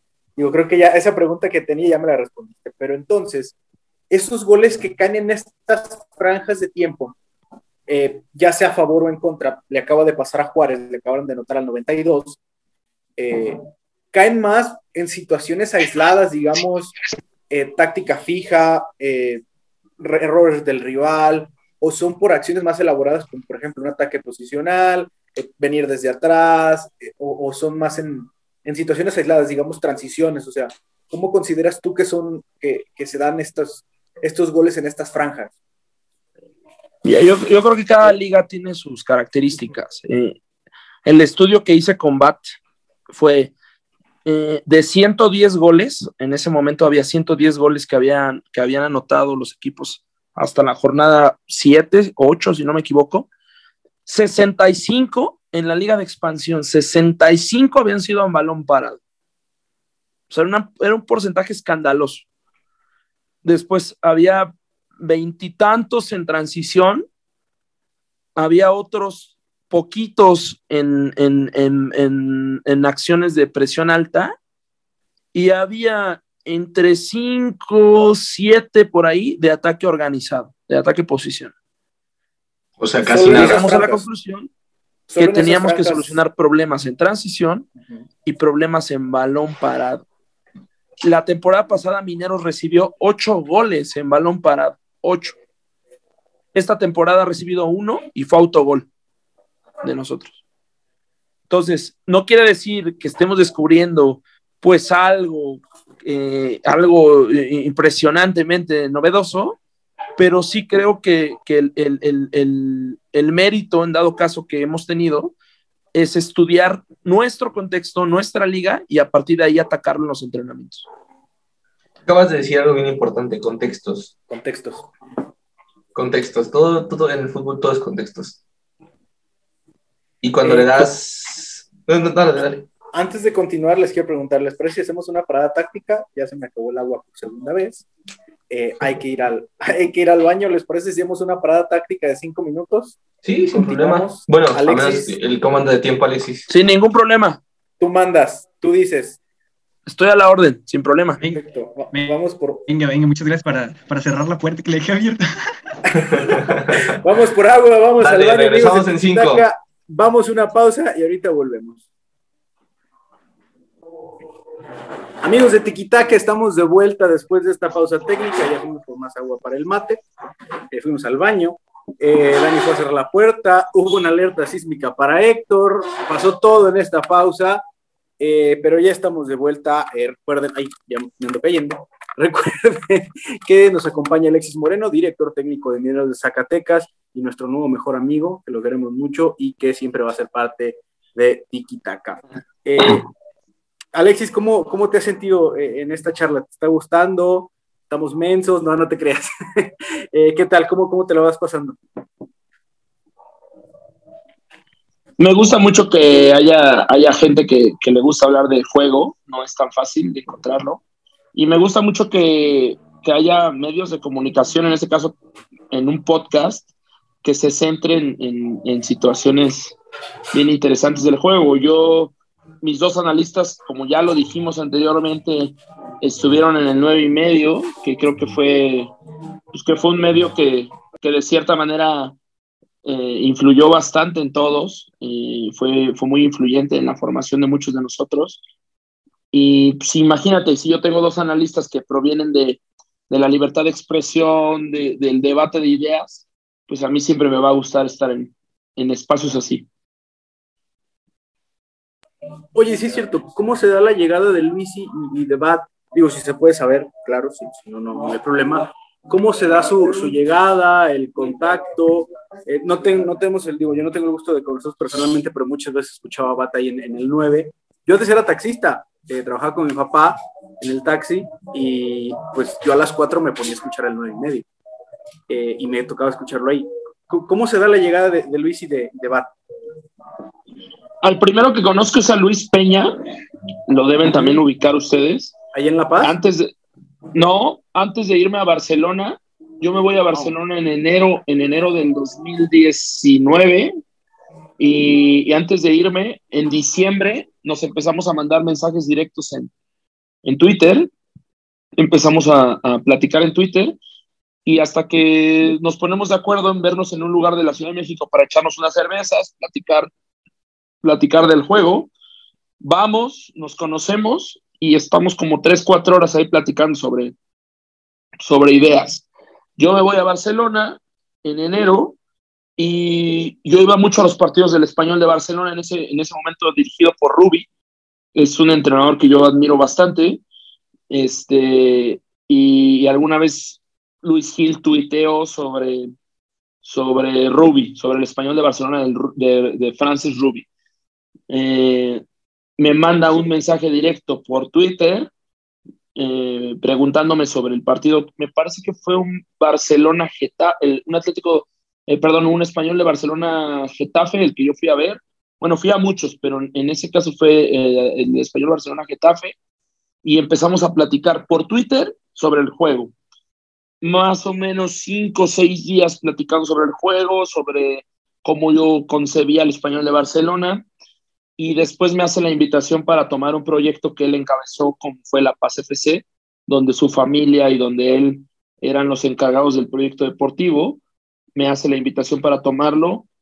Después él me visita en Barcelona, eh, como unas, yo creo que un, un, mes, un mes y medio después, él va a Barcelona. Eh, platicamos ya en Barcelona y se, se cristaliza el proyecto de, de, La Paz. Trabajo con él y con Luis Peña, que se une al proyecto de La Paz y, la verdad es que me ayudaron un montón ahí, ahí en Baja California Sur, me ayudaron mucho. Se atraviesa la pandemia, yo me vengo a Mineros y como en la fecha 6 o 7 Luis Gil estaba trabajando con el Chaco Jiménez en, en Cancún y yo lo invito para que, pues para que en vez de trabajar con el Chaco venga y nos ayude a nosotros. Él acepta, hace muy buena relación con, con el club, con el dueño y, y al no tener alguien que, que nos ayudaran en la parte de análisis del rival y análisis propio con detalles mucho más micro. Eh, me habla de, él me habla de Raúl Pérez de BAT, yo no tenía el gusto de conocerlo, él me habla de, de, de la posibilidad que pueda venir BAT y, y, enseguida se hizo. La verdad es que yo soy muy facilón con esas cosas, no, no, no tengo muchos, no tengo muchos candados en traer gente que nos ayude. Vino Raúl y vino para quedarse, ya tiene cerca de cinco meses aquí con nosotros. Qué lindo, qué, qué bueno que, que, haya entrenadores que confíen en, que, voy a decirlo en broma, que confíen en los mamadores de Twitter. Vamos a, vamos a conquistar el mundo. Como Pinky Cerebro. La magia de Twitter, güey. La, la magia Exacto. de Twitter. Este podcast Totalmente. es y, y bueno, Twitter, gracias, no te acabes nunca. Uh, ¿Quieres continuar, Dani? ¿Traías alguna otra cosa preparada? Eh, pues realmente más eh, quería enfocarlo más como al, al rol del analista y eh, más o menos cómo, cómo se empieza. O sea, al final el rol del analista puede variar de, del, del, entrenador que haya, de la institución, pero realmente no sé si en México o a tu visión eh, ¿crees que se le da un valor real a un analista o realmente la gente aquí, por lo menos en México, simplemente lo ve el que corta los videos? O sea, tú ya, ya lo mencionaste, que tus analistas te ayudan a incluso dar opciones, pero en general en México, ¿cómo, los, cómo ves el rol del analista? Muy maltratado, muy poco valorado, muy mal pagado. Eh, la verdad que, estamos en pañales en el tema de, del analista. Conozco entrenadores, colegas de esta categoría y de la Liga MX, evidentemente no voy a decir sus nombres, pero que se dirigen hacia los analistas de manera peyorativa, que no los permiten entrar al vestidor, que no les permiten entrar a las charlas, que no les permiten dar un punto de vista. La verdad es que es una, una profesión muy maltratada en este país y en este medio. Y, y, y yo no pienso ser igual, ¿no? Yo, yo, yo creo que si, eh, si yo comencé de analista, tengo que, tengo que ser coherente con mi vida y tengo que ser coherente con mis oportunidades y, y no ser igual que, que la mayoría. Hay otros clubes que hacen que el analista sea muy de oficina, que no tenga contacto con la cancha y a mí me parece la cosa más absurda de todas, que el analista tiene que estar en la cancha, el analista, mis dos analistas están en la cancha, mis dos analistas conviven con los jugadores, mis dos analistas están en los partidos, mis dos analistas están en el vestidor, porque pues estamos analizando un deporte practicado por seres humanos, no por máquinas. Y, y el analista que está solo en la oficina, viendo números, viendo partidos, sin saber si un jugador está enojado, si el entrenador se, se cabreó con un jugador, si un jugador llegó en un mal estado al entrenamiento, si un jugador está lesionado, pues, pues su análisis la verdad es que va perdiendo sensibilidad, va perdiendo realidad. Eh, me da tristeza, me da tristeza estar en un, en un medio que, que valora poco el, el, trabajo del analista. Hace poco yo, yo en una conferencia de prensa, no sé si la vieron por ahí, yo, yo salí a decir que, que, el plan de juego contra, contra Cancún había sido eh, autoría de mi analista, y es la verdad, y no tengo por qué esconderlo. Yo después lo llevé a la cancha y yo después se lo transmití a los jugadores, pero yo no tengo por qué esconder que, que mi analista fue el que me dio la idea. Y hace poquito en el aeropuerto de la Ciudad de México me encontré con un entrenador de Liga MX, nos saludamos y me, me lo reprochó me lo reprochó y me dijo que, que yo no tenía por qué, por qué reconocer al analista, que yo no tenía por qué hacerme menos, que, que él me daba el consejo que, que todo me lo, me lo adjudicara a mí, que porque el medio es muy celoso, que porque la cosa no es así.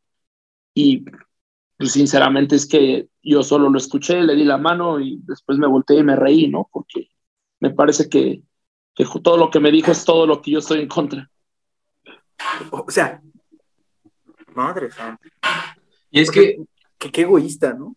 Literalmente le dijo quédate con el trabajo del otro. Güey. Ajá, güey, o sea. Literalmente. E-, es un trabajo en conjunto, o sea, tus analistas, digamos, para llevarlo como a la vida, no sé, real, es como ellos te dan las armas para la guerra y tú vas a la guerra con las armas de tus analistas y tú te encargas de ejecutarlas y de ver qué, cuál es la que más te funciona para cada tipo de escenario. Pero es un trabajo en conjunto, al final todo, todos hacen, todos son encargados del resultado, o sea, y creo que, sí, sí, bueno, creo que todos vimos aquí la, la conferencia que dices. O sea, está bien, o sea, ¿cuál es el problema de reconocer el trabajo de las personas? Pero creo que viene una parte de lo que comentábamos antes de la cultura del mexicano. ¿Por qué? Porque nos cuesta trabajo muchas veces reconocer cuando alguien más hace un buen trabajo, cuando nos ayudan a hacer un buen trabajo. Y creo que también ese es un problema muy, muy grave que tenemos tanto en el fútbol como en nuestra cultura como, como país. Es cultural completamente, pero también es un medio de mucho ego, es un medio de, de, de, mucha vanidad y, y, es parte de la, de la old school contra la new school, ¿no? De, la old school es todo es mío, yo lo descubrí todo y yo soy el sabelo todo, yo soy el todopoderoso, contra la New School de saber que, que no podemos controlar, una sola persona no puede controlar todo, que es un deporte multifactorial, multidisciplinario y que si de repente, eh, si yo tuviera un psicólogo que hubiera dado unas palabras exactas en cierto momento de, de la temporada y eso me hubiera llevado al campeonato, pues igual lo podría reconocer, o sea, al final es un cuerpo técnico, yo soy la cabeza, yo soy el entrenador, yo lo llevo a la cancha, yo le doy vida, yo le doy forma, pero muchas veces eh, las ideas provienen de otro lado, otras veces provienen de mí, otras veces provienen de mi auxiliar, otras veces el, el cambio adecuado lo vio mi analista arriba, otras veces el cambio adecuado lo vio mi auxiliar número dos. Decir, y yo, yo creo que no hay ningún problema y, no, no, deberíamos como mitificar eso y como hacerlo un, una cosa prohibida de decir porque el entrenador es el, el, el, responsable total. A ver, a ver, es un equipo de seis personas, es un equipo de siete personas igual o más capaces que yo. Entonces, pues bueno, esa es mi anécdota que, que me tocó vivir, pero que en la que sinceramente yo no estoy de acuerdo. Wow, qué, anécdota, o sea, digo, qué, fácil adjudicarte el trabajo de otros. Digo, y conocemos varias historias así, un, buen amigo nuestro tiene una así. Eh, pero, sí, ya, ¿ya supiste cuál? Ya, me imaginé cuál. Sí. ¿Y con quién? y bueno, a ver, también, ahora hablando de, este rol de, los analistas, eh, ¿crees que conforme, y, también de lo que decías de esta old school contra new school, incluso creo que no sé si, si debería existir una guerra, pero no sé si, o una batalla, pero eh, ¿crees que la old school se sienta amenazada porque la new school viene preparada, está buscando preparación afuera, está buscando ir más allá que solamente lo que ha funcionado 30, 35 años? ¿Crees que se puedan sentir amenazados o, o por qué crees que es esta, esta lucha, esta batalla? No, no creo. O sea, también hay gente muy valiosa de, todas las edades y, y, que ha dirigido en todos los niveles. Y no todo lo nuevo es mejor que lo que ya existía. No, la verdad es que no creo eso. Yo lo que creo es que el fútbol va, el fútbol va evolucionando, los métodos para llevar a cabo una idea van evolucionando y la gente que se va adaptando o aceptando que se requiere de nuevas cosas, avanza. Y la gente que, que piensa que con lo que hace 15 años le fue bien, el fútbol que ha, que ha progresado en velocidad, que ha progresado en nivel, que ha progresado en estrategias en general, que el balón parado es mucho más este, determinante y piensa que con lo que 15 años le dio, le va a seguir dando, pues difícilmente le va a dar. Y no solamente es, este, es comparable para el, para el fútbol, ¿eh? te puedo hablar de, de, de, muchas profesiones en las que pues, sería absurdo pensar, ¿no? Que, que lo que hace 15 años fue, siga siendo. No creo que haya una batalla, no pasa por edad, no pasa por trayectoria, pasa por idiosincrasia, pasa por cultura, pasa por ego, pasa por, por, muchas otras cosas que no tienen nada que ver con, con si es nueva escuela o vieja escuela. Eh, me refería yo al tema de la vieja escuela, nueva escuela, por, por gente que está más cerca de, lo que está pasando, por gente que está más cerca de las nuevas corrientes, pero, eh, pues, por ejemplo, Paco Seirulo, Víctor Farade, son gente de, de casi 80 años los dos, y, y, y siguen siendo grandes revolucionarios en, en, en, este deporte, entonces no pasa por ahí, pasa por, por una cuestión de mentalidad. Y hablando, hablando un poquito. Ah. No, dale, dale, dale, digo. No, dale, dale, por favor. No, de eso de, es que es como de, de estancar. Bueno, es que yo iba a cambiar un poco del tema, aprovechando no, habla school, no avanzar, no, no mirar hacia adelante. Justo, justo, tiene, tiene mucha razón. ¿Ibas a seguir con eso, verdad, Héctor? No, no, por favor, dale. Bueno, es que lo mío es cambiar un poco de tema, ¿no? Aprovechando esta, este debate sobre Neo y Old School, cómo Alexis aprovecha ciertas eh, corrientes nuevas como son las rotaciones, ¿no? Y la plurifuncionalidad, sobre todo. De que probablemente los técnicos con la vieja escuela no aprovechen, ¿no? Son de casarse con una idea, con un once, y así se va a jugar todos los partidos. Ganes o pierdas, va a seguir así. Solo si te humillan, vas a cambiar y casi siempre será posición por posición, sin cambiar tu estilo, aunque los jugadores que tú tengas a disposición sean totalmente diferentes. Sin embargo, yo creo que todos los, los ah, okay. yo creo que todos los caminos son, son respetables mientras sean contextualizados, mientras, mientras tengas un porqué de las cosas. Yo nunca en mi carrera he repetido una alineación, ni en La Paz, ni en los dos torneos que llevo en Mineros, jamás he repetido una alineación. Y es muy probable que nunca lo haga, porque no juego contra el mismo rival, incluso en una eliminatoria donde juego en la ida y la vuelta, la cosa cambia.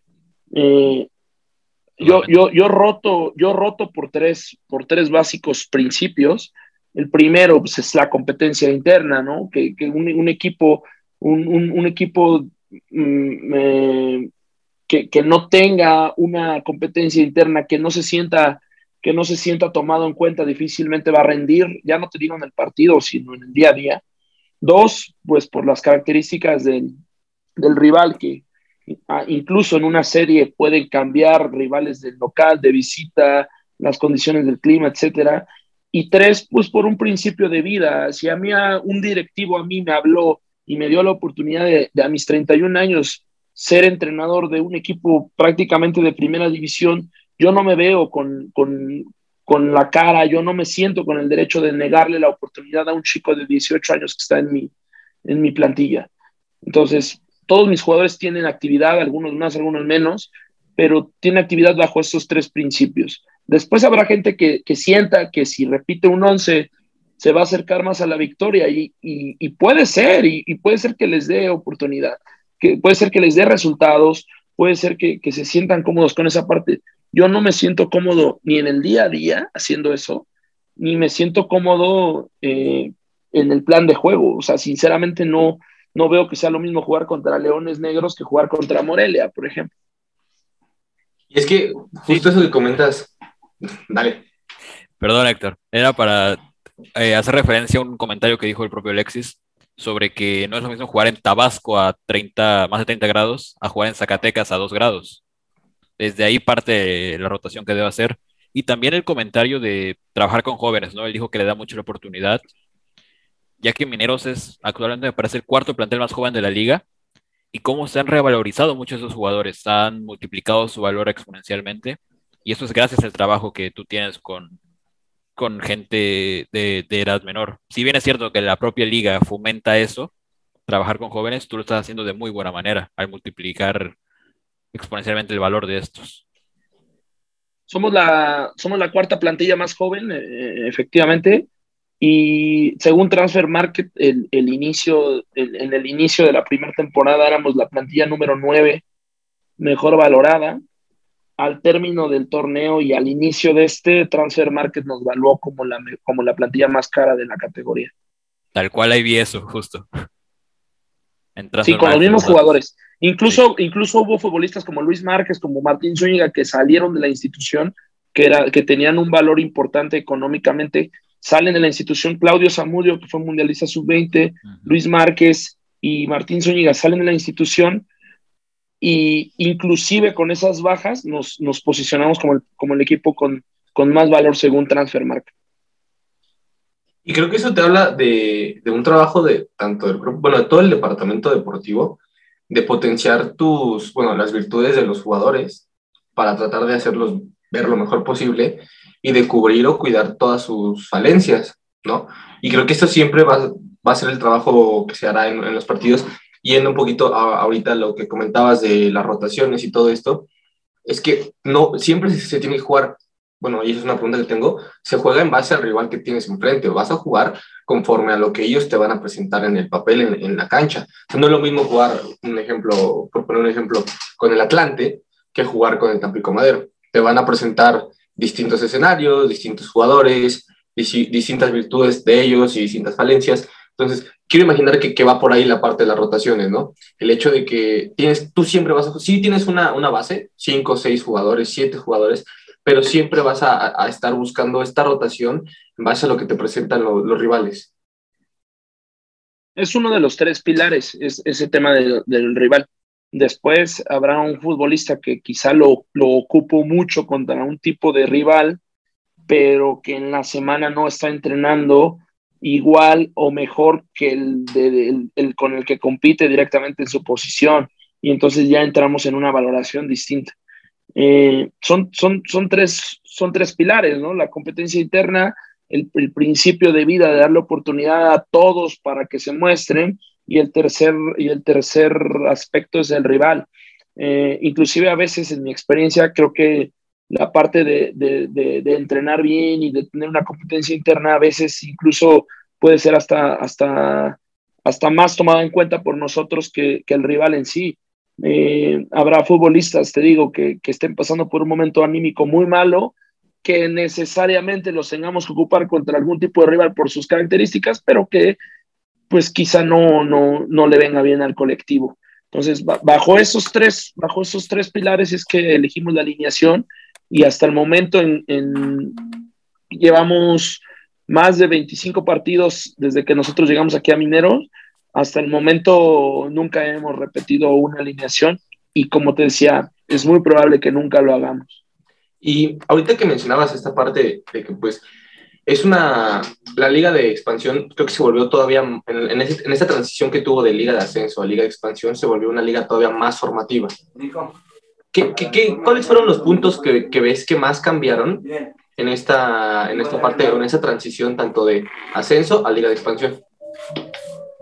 Dos cosas, en lo futbolístico, dos cosas muy marcadas. La primera es, la mayoría de equipos en liga de, de expansión tienen comportamientos en presión. La verdad es que eso me ha gustado y me ha, me ha sorprendido eh, bastante. No sé si todos los trabajen o sean interacciones naturales, pero la mayoría de equipos tiene, tiene cosas en, en, en la fase de, de, presión. Y la segunda, eh, el, nivel de, el nivel de llegada, o sea, la, la frecuencia de llegada, el, el, la frecuencia de gol, la frecuencia de, de posicionarse en cancha del rival ha aumentado. En, en, la liga de ascenso eran equipos mucho más enfocados a la transición Esta vez eh, nos encontramos equipos muy buenos en la transición, pero también muy buenos con, con, con la pelota en cancha de rival, en ataque posicional. Eh, esos dos aspectos en, en cuestión de, de juego. En, en, cuestión de sueldos y en cuestión económica es otra liga, otra, o sea, no se Totalmente. parece en nada. Totalmente otra liga. En cuestión de edades ha bajado sustancialmente la edad. En cuestión de extranjeros, los extranjeros han, han casi, casi que desaparecido en esta categoría. Eh, el hecho de que no exista la Copa MX también ha, ha sido condicionante para esta categoría. Eh, las, el, el, nivel de, el nivel de canchas, el nivel de infraestructura de los equipos, de dónde te hospedas, de qué comes, de qué desayunas, de qué cenas, de dónde te vas después del partido, ha, ha cambiado también totalmente. Eh, la logística de un equipo solía ser todos los viajes en avión, todos los viajes muy, pues con un costo importante para los clubes, ahora ya no, ahora la mayoría de viajes son en autobús, son, son mucho más austeros. Entonces, ha habido un cambio muy grande del ascenso a la expansión. A mí me gusta más la liga de expansión, debo decírtelo.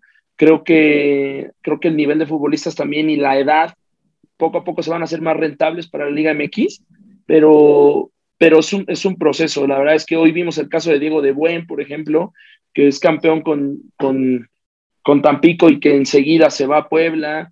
Y, y, son casos que, que, a lo mejor antes no, no se veían tan fácil. Eh, Roberto Nurce, por ejemplo, a mí me tocó dirigirlo y le costó muchísimo llegar a, a primera división. Hoy a sus casi 40 años apenas se va encontrando un, un espacio en, en, Pachuca. Entonces yo creo que con la liga de expansión poco a poco se van a abrir espacios. Oye, Alexis, y ahorita que mencionas que, que lo, el tema de los viajes, por ejemplo, ¿ustedes se avientan a Mérida en camión? Mérida, Cancún. O sea, o, o, por ejemplo, el, existe el caso de, de, Pumas Tabasco, ¿no? Que los pobres entrenan sí. en la Ciudad de México y van y juegan a Tabasco, o sea, no, nunca son locales los pobres. O sea. en, en, en, viajes tan largos como el de Zacatecas Mérida o Zacatecas Cancún es en avión, pero Zacatecas Guadalajara, Zacatecas Tepatitlán, Zacatecas Oaxaca, Zacatecas Ciudad de México, Zacatecas, pues cualquier otro que quede cerca es, es, en, es en autobús. Hermosillo y, sí es en avión, supongo. Hermosillo. Eh, Hermosillo es en, es en avión. O sea, dos o tres viajes a lo largo de, la temporada son en avión, pero antes en ascenso, pues casi, casi que todos eran en avión. O sea, era impensable, era impensable tener un autobús. Y no, y no solo nosotros, ¿eh? O sea, eh, con eso del control económico que hay en la liga y, y de tener ciertas cosas positivas en lo financiero, hay muchos equipos que lo hacen. Ojo, con un camión cómodo, con un camión del club, con un camión eh, en las mejores condiciones, pero inevitablemente te va separando también de, de lo que pasa en Liga MX. Y, y, tienes casos como los comentábamos en la tarde, el día de ayer me acuerdo que lo comentábamos, de Pumas Tabasco, que prácticamente juega todos sus partidos de visitante, que tiene que, que viajar cada ocho días, o bueno, en este caso, por ejemplo, ahora que va a ser una fecha doble, en donde los chavos entrenan aquí en Ciudad de México, entrenan en Ciudad de México y viajan a Tabasco a jugar y en camión también, como lo comenta Alexis. Entonces, en esa parte sí son retos importantes que, que un cuerpo técnico en conjunto con la parte del, bueno, del, de la parte física, pues tienen que dos, dosificar y cambiar eh, los, bueno, periodizar los entrenamientos para que no afecte también, me imagino. Sí, claro, claro, porque, porque las horas de descanso no son las mismas, porque el entrenamiento que tienes que hacer previo al viaje no es el mismo, porque terminas el partido y viajas a tu ciudad y a lo mejor en dos días vuelves a jugar. Es complicado, es un gran reto para nosotros y es, yo creo que eso que Caiciña se refería con Luis Peña a tropicalizar el método, ¿no? Eh, seguramente que el Tottenham de Mourinho tiene un charter que lo lleva a todos lados y que, y que se puede hospedar en el, en el mejor hotel de cada, de cada país de Europa nosotros, a pesar de tener un, método similar o el mismo método, nos enfrentamos a, matices distintos y ahí es donde se tiene que tropicalizar.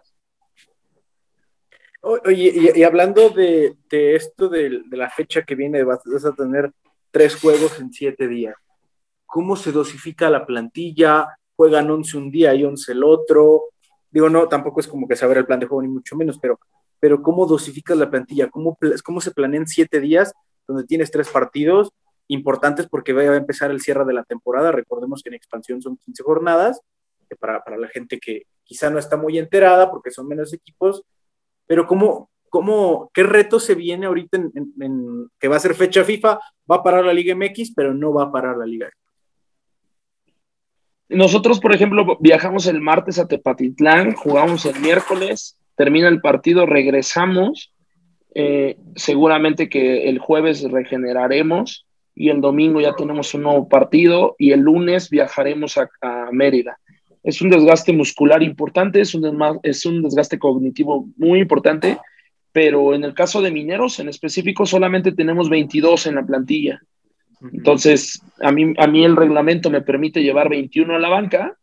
Entonces, pues básicamente que los 22 estaremos en los tres, en los tres partidos. Intentaremos dosificar, como dices, quién inicia un partido, quién el otro. Intentaremos que, que, la plantilla se vaya sin lesionados, sin suspendidos, sin expulsados. Y, ese es nuestro mayor reto, que ninguno esté lesionado, que todos nos puedan dar minutos de calidad, 50, 60 y nada más.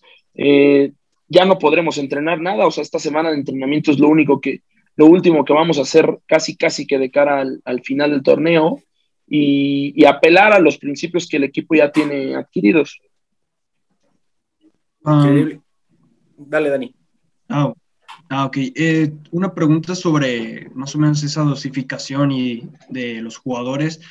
Cuando tú, tú planeas los cambios o durante el partido se, se van estando los cambios, ¿planeas los cambios como al momento de que va a empezar el segundo tiempo o previamente ya para ciertos escenarios ya sabes más o menos qué piezas van a entrar o, o realmente es un poquito más improvisado que planeado? Nosotros tenemos tres ventanas de cambio. Eh, en la del medio tiempo no cuenta, eh, pero tienes tres ventanas de cambio para hacer cinco hacer cinco modificación. Eh, puedes hacer las cinco, las cinco eh, eh, en un solo cambio, o tres y dos, o uno, uno, tres, lo que quieras. la verdad es que, la verdad es que nosotros, yo considero que el entrenador está en el peor lugar del estadio para ver el partido. No se ve nada. O sea, estás a ras de cancha, tienes una adrenalina a tope, estás escuchando muchas cosas externas, estás con el árbitro muy caliente, estás viendo al rival, estás viendo tu equipo. Yo lo que hago en esos casos es rebotar todas mis ideas con el auxiliar primero y el auxiliar las rebota con los analistas. Cuando ya los tres vimos lo mismo, ahí podemos ya decidir hacer un cambio, ya sea para defender un marcador o para ir a buscar el juego. Eh, habrá algunos cambios que sí yo, yo decido por sí solo por alguna corazonada o alguna decisión que yo tengo, pero creo que todos los entrenadores coincidimos en que no se ve ni madre, o sea, no se ve nada ahí de donde, de donde estamos y todo esto aderezado con la adrenalina se vuelve, pues la verdad es que se necesita ayuda externa y nosotros nos comunicamos vía, vía teléfono, ya la liga te deja tener iPads, te deja tener dispositivos electrónicos en la, en la banca y, cuando llegamos a una solución eh, colectiva, eh, pues ahí, ahí es cuando, cuando mandamos los cambios. Y creo que ese tema me, me, parece interesante porque es algo que me ha llamado la atención de, de muchos clubes en Liga MX, eh, hablando específicamente de, de, varios, ¿no? Pero que a veces me deja como una sensación de que los cambios Mm, realmente, como tú lo mencionaste, pueden ser corazonadas, puede ser lo que el entrenador va sintiendo en ese momento, pero al final tiene que haber como cierta planeación para, para decir, bueno, voy a aventar este cambio o el rival está en, estos momentos, pero es un poco extraño cuando te, deja la sensación, o por lo menos a ti que estás viendo el partido, que, o sea, eh, siempre está esa variable de que el, de que el cambio no puede funcionar por, por mil, mil razones pero muchas ocasiones, o al menos a mí me deja una sensación de que no todos eh, planean tanto el, cambio que va a venir, por, lo que un poco mencioné al principio de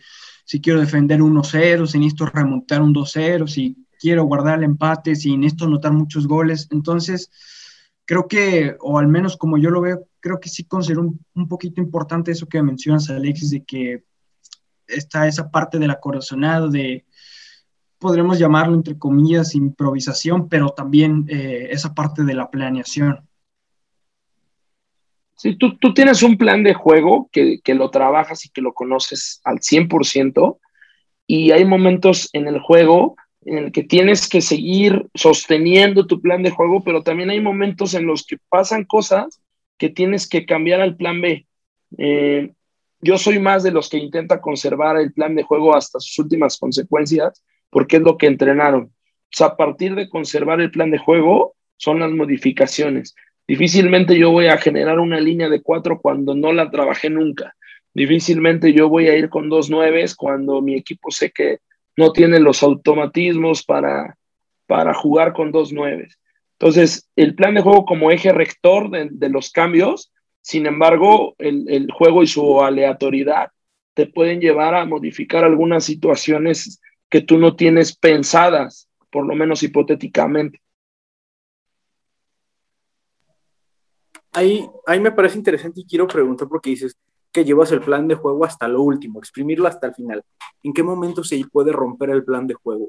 ¿Tratas de, tener todo asimilado de decir, bueno, me pueden marcar gol en los primeros 10 y sé que voy a ajustar de esta manera, me pueden marcar gol en los primeros 20, las franjas que nos decías, que ahora dices que tienes muy trabajado, que es donde menos te anotan, pero ¿hasta qué momento es sostenible el plan de juego? ¿Hasta qué momento se rompe y dices, tiro todo y cambiamos sobre la marcha? Eh, ¿Cómo, cómo se da esto? ¿Hasta dónde llega? ¿Hasta dónde es sostenible? Regularmente el resultado te va dando pauta y las sensaciones que tú vayas teniendo. Eh, yo conozco muy bien a los rivales y te vas dando cuenta si en realidad lo que planeaste en la semana va saliendo. Eh, me ha tocado estar partidos eh, abajo en el marcador donde siento que el plan de juego nos va a rescatar, donde le pido a los jugadores que confíen y acabamos dándole la vuelta.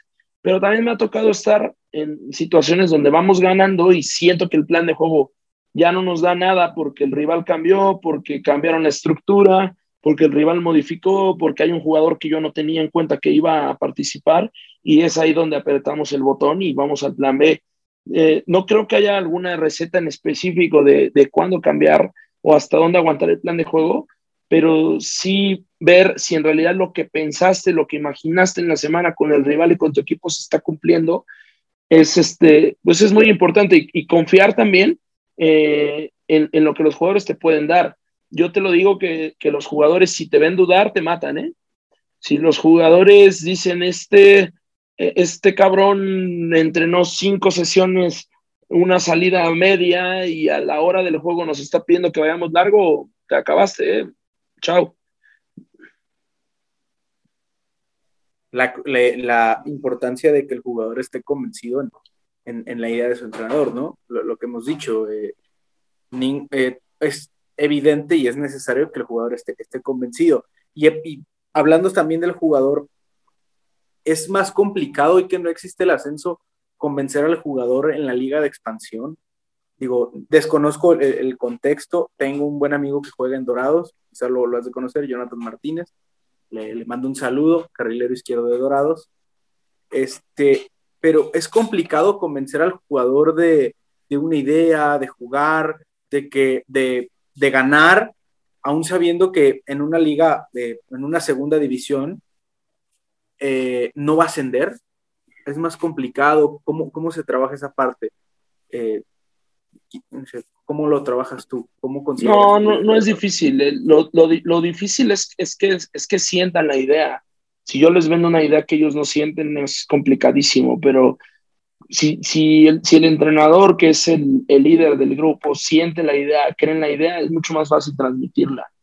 Eh, el, futbolista mexicano está ávido de conocimiento, Toño, está ávido de que le den armas, está ávido de, de aprender, está ávido de, de, que lo mejores. Yo hablaba con uno de mis futbolistas hace poquito, de, los futbolistas que tengo más estelares en la plantilla, que, que el compromiso de él y, y mío era que él mejorara y que que él regresara a primera división, que él, que él eh, asumiera que tiene errores en fases sin balón y que a partir de que asuma que tiene errores en fases sin balón, estará más cerca de, de regresar a donde todos queremos estar. Entonces, entre la autocrítica y hacer sentir al jugador que va a mejorar, es súper fácil de convencerlos.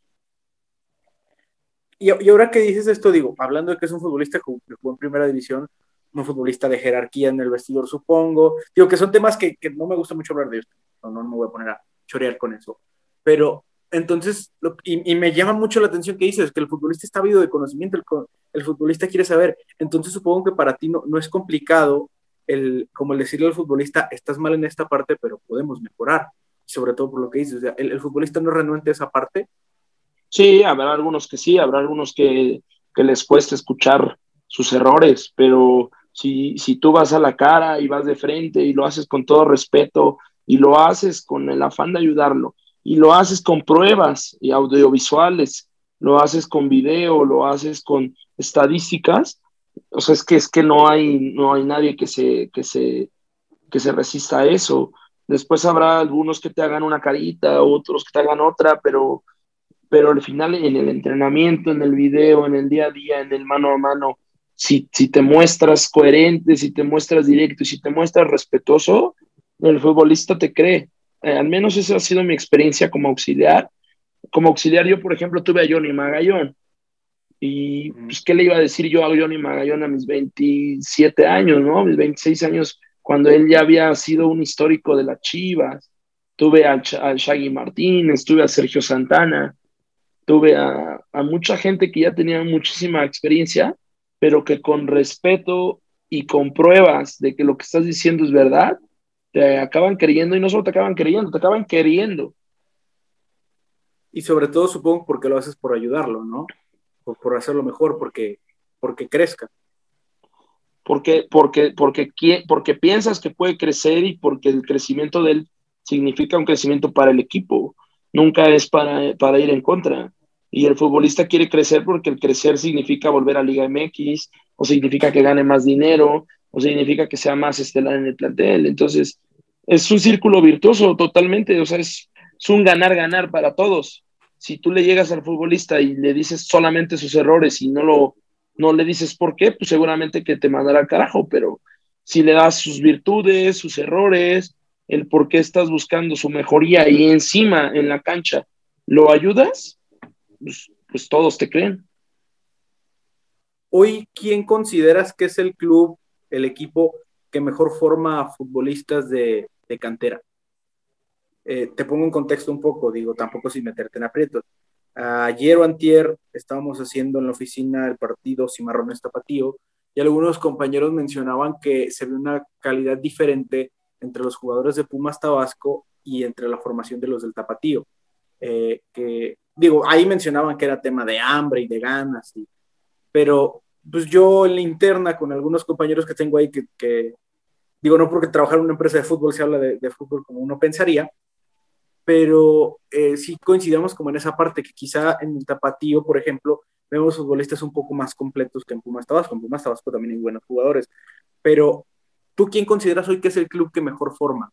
Que mejor forma futbolistas, que mejor los lleva a cabo y si para ti representa un problema también el darle eh, la titularidad o darle minutos a un jugador de 17, 18 años sobre uno de más jerarquía o, para ti existe esto de, no, es que tiene que cumplir su proceso primero. Creo que el que mejor forma futbolistas es Santos por la, por, por la actualización y por la, y, por la capacidad que tienen en cuanto a formación e información sus profesores, los han mandado a estudiar a Europa Santos casi a todos y eso, y eso creo que se ha ido reflejando. Eh, una de las plantillas que a mí más me gusta en la liga de expansión, después de la mía, es Tapatío. Me gusta mucho Campillo, me, me gusta mucho me gusta mucho Aguayo, me gusta mucho el portero, me gusta mucho el Chevy Martínez, me gusta mucho lo que hizo Torres, me gusta mucho Organista. Entonces, vaya, creo que, creo que ya te, te respondo la pregunta de que creo que Chivas está trabajando bien, creo que Chivas está captando muy buen talento. Ahora el preparador físico de, de, Tapatío yo lo tuve como preparador físico de Mineros es un gran amigo mío, conozco a Ricardo Cadena, que también está ahí en Fuerzas Básicas, conozco a Marcelo Leaño, conozco a Héctor Quintero, que está en Básicas. conozco a Juan Navarrete, conozco a Enrique, conozco mucha gente de Tapatío que la verdad es que son bien capaces todos y que tienen un talento impresionante. Me gusta mucho Oscar Macías, me gusta Michelle Benítez, o sea, me parece una plantillaza lo que, lo que tienen allá en Tapatío. Nosotros nos tocó ganarles y imagínate el orgullo que, tenemos de, ganarle a esa plantilla. Hombre, ¿cómo no? ¿Cómo no? Aquí, somos fans del Tapa y, de, esos jugadores que, que mencionas. Entonces, digo, eh, para ti no hay problema que mañana juega este que tiene 17 años porque está para jugar. Por el ejemplo, por ejemplo, de, de, Santi Naveda, ¿no? Con el América. Y, y, a mí me genera mucho conflicto esto de, pasaba, ¿no? Algunos pensamos que, por ejemplo, Organista ya está listo para jugar en primera, que Oscar Macías está para jugar en primera, que Campillo, y, y después hay gente que dice, no, que cumplan su proceso primero, primero que se hagan titulares con Coyote y después vienen al primer equipo no sé, eh, para ti no, no, no, existe ese problema. Tú, tú si fueras de, digo, tú teniendo un jugador de 17 años, X jugador, tú eres el director técnico de un equipo de primera y dices, este de la sub-17, sub-20, creo que puede jugar, juega, ¿no, no tienes problema con eso?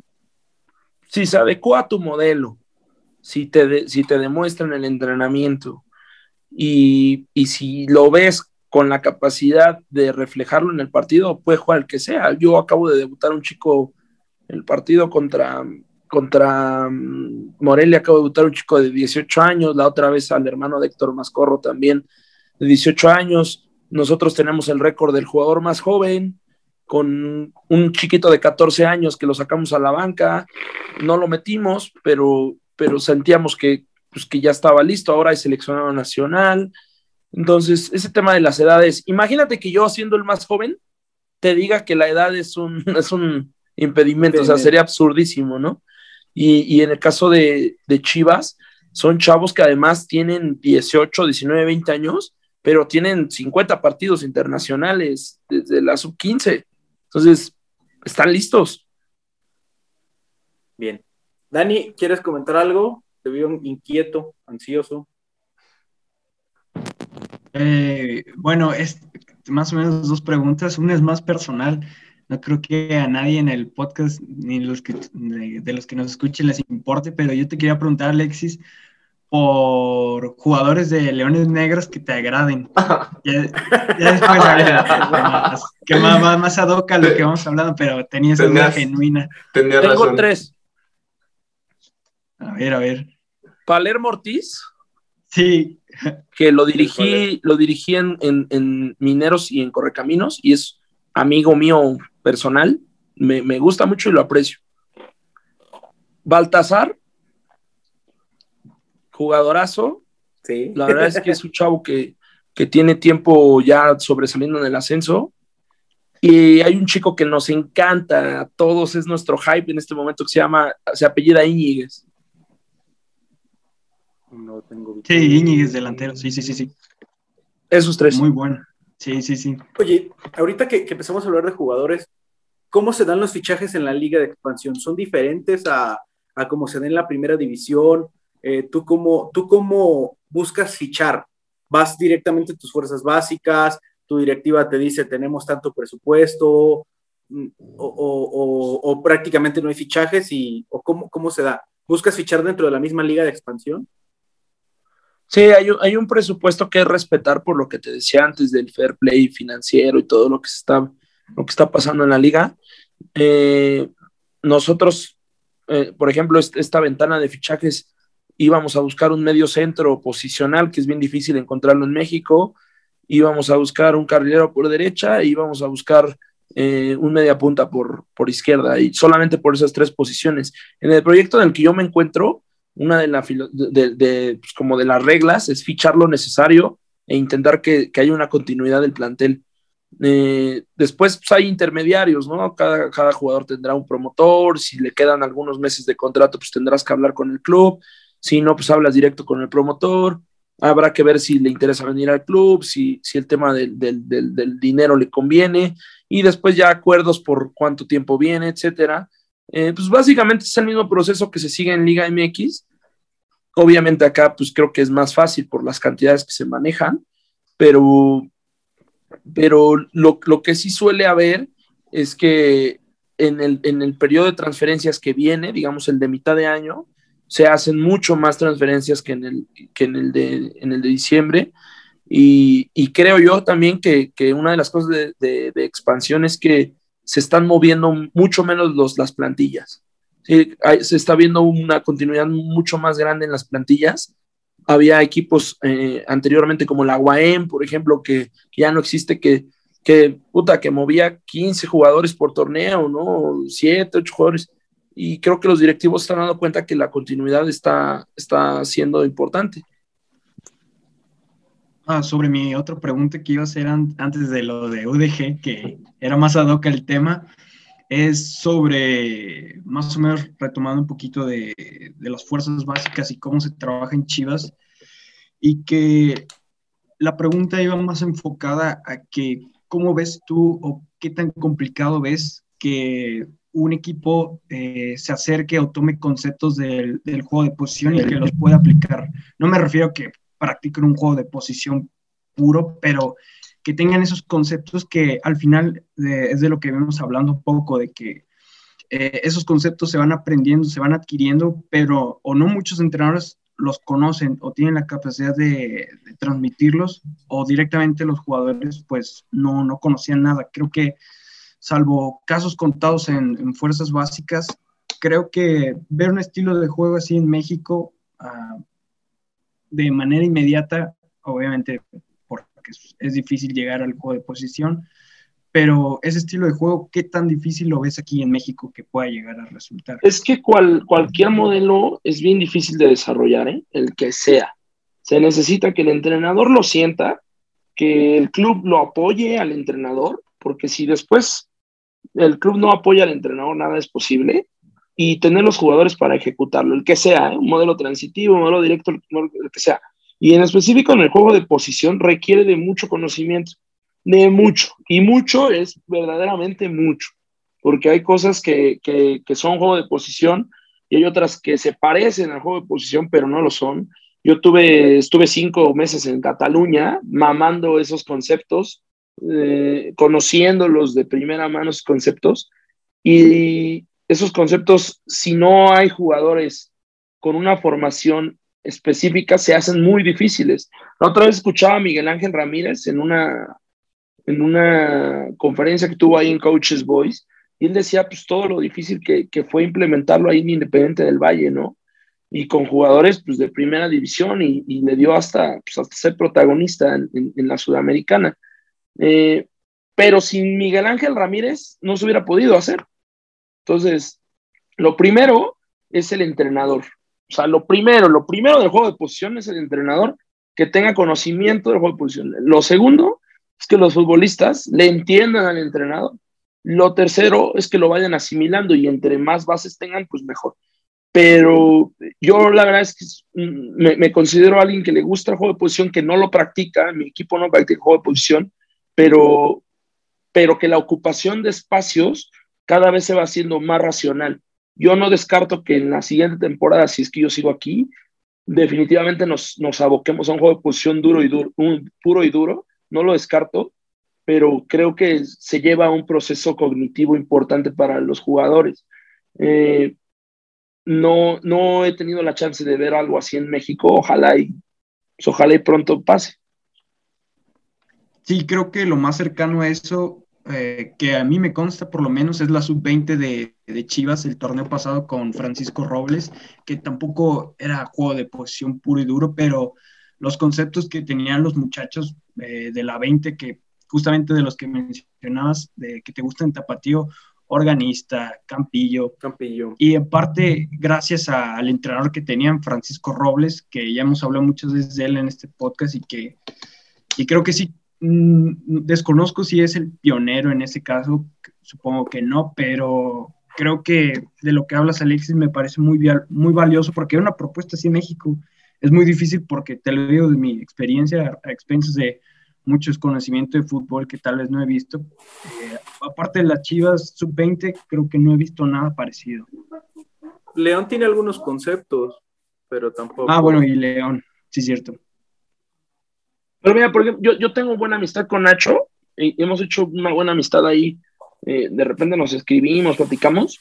Y yo creo que él tiene muy arraigado el concepto del juego combinado y creo que sus jugadores lo hacen de manera muy natural. Y él es un gran entrenador, me parece el mejor entrenador mexicano del momento, al menos de los que, de los que yo he platicado directamente con, con ellos, pero no es un juego de posición, o sea, creo que ni, ni lo quiere hacer ni le importa hacerlo, más bien basa en, en, algunos movimientos muy establecidos, como aquel de Navarro ahí entrando a pasillos interiores, o la movilidad de la última línea, o intercambiando pasillos la gente, de, la gente del, del lado izquierdo. Hay algunos conceptos que él tiene muy arraigados que, que aprendió con, con, con Aguirre y en Europa, pero no lo consideraría yo un juego de posición. Tiene conceptos, como bien dices, tiene conceptos parecidos al juego de posición, pero tampoco creo que sea su, su, pues, su producto final el llegar a ser un equipo así. Oye, Alexis, y por ejemplo, ahorita que decías de que tu plantilla quieres quizá la próxima temporada, si continúas ahí, eh, acercarte a practicarlo. Eh, digo, esto sin demeritar mucho menos a tu plantilla, pero ¿tú sientes que tu plantilla todavía no está lista para practicar un juego de posición o sientes que quizá tú no estás listo para llevarlo a cabo. Eh, ¿cómo, cómo, ¿Cómo sería esa parte? Eh, digo, me, me, interesó mucho esa parte. Sí, sientes que tu plantilla, si sientes que le hace falta quizá, ahorita que decís un medio centro posicional, un, medio, un media punta por izquierda, eh, un carrilero derecho, o si sientes que tú quizá todavía no puedes desarrollarlo. ¿Cuál cre no, ¿qué ambas, crees es lo que ambas te está cosas. ahorita? Ambas cosas. Lo primero es que para el juego de posición se requiere una bajo mi punto de vista, ¿eh? una pretemporada muy adquisitiva, sí. una pretemporada basada en mucha táctica, en, en, en, sentar las bases, y yo no tuve tanto tiempo esta vez. Eh, yo, yo, mi idea esta temporada es hacer un equipo mucho más reconocible, no solo en la fase ofensiva, sino en la fase defensiva y en las, en las dos transiciones. Eh, hacer un equipo reconocible en la presión, hacer un equipo reconocible en la manera en que progresa. Y, y la verdad es que el juego de posición no, no ha tomado un, un, rol tan importante en la planeación que nosotros hemos hecho. Y sí creo que si vamos a ser un equipo de juego de posición puro y duro, tendría que todo girar en torno a él y no quedarnos en medio de todo intentando practicar una cosa o la otra. Eh, la siguiente pretemporada, si es que yo continúo aquí, seguramente que tendremos mucho tiempo, muchas semanas donde podemos intentarlo, donde nos podemos acercar y donde lo podemos hacer porque mi cuerpo técnico lo entiende, lo sabe, les gusta y el jugador seguramente lo hará, pero nos gustaría hacerlo bien hecho y no solo intentar hacerlo. ¿Cómo, cómo, cómo son las pretemporadas? Digo, para iniciar este, el torneo pasado que fue tu primera temporada en Mineros, eh, pues digo, supongo que tuviste un poco más de tiempo. Llegaste en junio de 2020, si mal no me equivoco, ¿verdad? A Mineros. Sí. Eh, ¿cómo, ¿Cómo planificaste la, la, pretemporada? ¿Cómo son las pretemporadas? Para esta fue mucho más corta porque pues diciembre y en enero ya estamos jugando otra vez. Eh, ¿cómo, ¿Cómo se planifica una pretemporada? La primera pretemporada estuvo, eh, era, era para conocernos, era para sentar las bases de lo que queríamos. Eh, y nosotros desde que nos conocimos dijimos, vamos a hacer un equipo que se va a formar a través de su organización ofensiva y no al revés. La mayoría de equipos comienzan de atrás para adelante, nosotros no, nosotros comenzamos de adelante para atrás. Eh, sin embargo, metodológicamente, te soy sincero, no fue una pretemporada que a mí me, me llenara tanto. Metodológicamente me adapté yo a cosas que ya estaban en el club, a gente que estaba en el club y que lo fuimos sacando adelante y que fuimos haciendo un equipo bastante espectacular y bastante divertido de ver. Montamos después, primero montamos un 4-2-3-1, después montamos un 4-3-1-2, después montamos un 4-3-3 y acabamos montando un, un 3-4-3. Y, y, así nos fuimos desarrollando todo el torneo. Eh, esta pretemporada ya fue bajo condiciones metodológicas mucho más cercanas a mis, a mis convicciones. Fue una pretemporada donde le dimos continuidad e intentamos aderezar otras cosas e, e, intentar reconocernos no solo en la fase ofensiva, pero metodológicamente muy cercanos a lo que queremos nosotros. La siguiente pretemporada, el reto es, ya metodológicamente estamos donde queremos estar, futbolísticamente estamos en un equipo más reconocible, vamos a radicalizarnos. Esa es la idea de, de la siguiente pretemporada. Seguramente no, nos tocará verla, seguramente nos va a tocar ver esa, esa pretemporada y vamos a estar muy pendientes desde acá. Eh, ojalá Héctor, una vez verla en Chivas, ¿no? Ojalá aquí. Héctor, ¿con qué quieres continuar, amigo? ¿Quieres hacer alguna pregunta? Este, Eso, el queso, el queso no, no ha dicho nada, güey. Me gustaría, sí, ¿no? Sabes que el queso es como un, un espectador. Este, no, quería, bueno, quería preguntar a Alexis, ahorita, bueno, tomando en cuenta ya la, larga trayectoria que tiene a pesar de su edad, ¿cómo se visualiza en lo deportivo dentro de 10 años?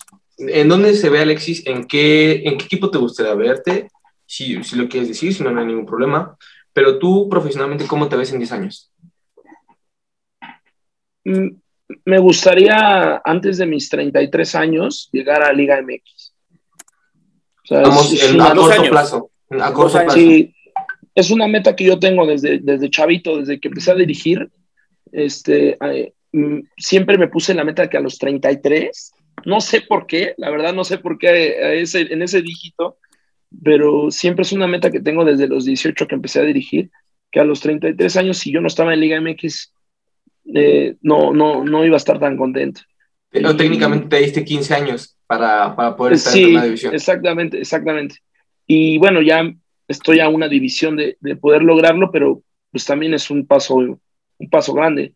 Ojalá en dos años, eh, no me, en 10 años no sé dónde voy a estar, ojalá y siga en Liga MX o algo más, pero sí te tengo claro que antes de los 33 mi objetivo es ya estar en Liga MX. ¿En qué equipo? pues no sé. Justo, e, esa, esa más o menos aprovechando, ¿qué plantilla o qué plantel, como lo quieras llamar, eh, te parece más adecuado ahorita en la Liga MX para poder replicar lo que a ti te gusta ver en la cancha? Ah, qué buena eh, pregunta. Sí, me gusta mucho la plantilla de Chivas, mucho. Me gusta mucho la plantilla de Pachuca. El, medio campo de, el medio campo de Pachuca me gusta. Y León. Esos tres. En ese orden. Chivas, Pachuca, León. Sí. Pues aquí tienen las puertas abiertas, serio. Hablo yo con Ricardo Peláez. Te puedes quedar en la casa de cualquiera. Te puedes quedar en donde tú quieras. No, no, no, no te preocupes. No, te llevamos por tortas ahogadas. Sí, para nosotros sería algo pues, bien, bien padre el poder ver a nuestro equipo, porque digo, creo que aquí somos todos abiertamente chivas, ver a, nuestro equipo ganar, pero no solamente ganar, sino jugar bien, realmente jugar bien y potenciar, potenciar, la, lo hemos dicho aquí que, que el plantel de Chivas actual, y se nos ha reventado bastante por decirlo, es uno de los mejores en la historia de Chivas en la historia de Chivas. Es de los que mejores, si no es que el mejor. Este plantel es mucho Estoy mejor. De acuerdo. Que es el mucho mejor que el, que tenía, que el plantel que tenía Matías Almeida. Mucho mejor. Que el, que el de la apertura 2017. Del, que, de la, que el clausura, hablo del, tenía banca. Ajá, sí, no, hablo de, de, Pero el de la apertura, del perdón, campeonato. El de la apertura 16 está muy sí. a la par con este. Muy a la par. Pero hablando estrictamente del campeonato, cuando se gana la liga, que es en el clausura no, 17. Sí, no, ese no tenía banca. No tenía banca. O sea, eran 11, un muy buen 11, no tenía muy buena banca. No tenía banca y era un hospital. Y aparte era un hospital. Entonces, Chivas tiene muchos recursos, muchos recursos humanos, pero no, no tiene a las personas ideales, al menos en nuestra opinión, para que puedan potenciar esos recursos y puedan cuidar las falencias que se tienen. Entonces, pues sí sería para nosotros algo bien, bien importante que alguien como tú o, o, o si no eres tú, alguien que sepa realmente poder potenciar esto que te, que te comento. Oye, y, y, y quiero, pre quiero preguntarte también, digo, eh, no sé si sigas estudiando en la Universidad del, del Fútbol, porque leí ahí en, en, tu LinkedIn, este, o si te formaste ahí, pero si, por ejemplo, todavía guardas alguna relación con Grupo Pachuca, a Mineros era de Grupo Pachuca hasta hace poco que lo, que lo venden, que quizás te pueda permitir llegar a algún equipo de la estructura. Estoy en stand-by en la, carrera de Ciencias del Deporte. La verdad es que ahora con, con, con esto de dirigir Mineros, mi vida se está yendo ahí y, y lo digo además con mucho gusto. Eh, tengo muy buenas amistades con Alan Calleja, que es el director de desarrollo de León, es uno de mis mejores amigos en la vida y tengo una gran relación con él. Tengo una gran relación con Armando Martínez, que es el, el presidente de, de, Pachuca, el nuevo presidente, el hermano de Jesús. Eh, tengo una gran relación con él, lo tuve aquí en Mineros, es mi presidente, así le digo yo. Y, y tengo, tengo muy buenas amistades en, en, en Pachuca y en León. Eh, pues ojalá, ojalá algún día, algún día yo pueda ir a, esa estructura. Hoy la verdad es que no es mi prioridad por, porque estoy en cuerpo y alma con, con Zacatecas. Tenemos la idea de darle la primera estrella a Mineros y, y, ojalá lo podamos hacer, pero, pero en Pachuca y en León tenemos gente bien querida para nosotros. Y en Chiva. En Chivas antes que en Pachuca. no, sí, la, la, verdad, la verdad que qué gusto eh, escucharte de esa forma y yo estoy seguro que, que, antes de tus 33 vamos a verte en primero. Me, me queda claro, me queda claro. Y, si es así, ojalá... los voy a invitar a un asadote, un asado grande. Nosotros vamos a llevar la carne. Un, un placer, carne. un placer poder compartir ese momento. No. Oye, eh, Queso, tenía una pregunta ahora sí. Este, pensó, le costó, pero ya sacó la pregunta. Queso. ¿Cómo se describe a Alexis Moreno como entrenador? Buena pregunta. Yo creo que soy un entrenador híbrido. Así.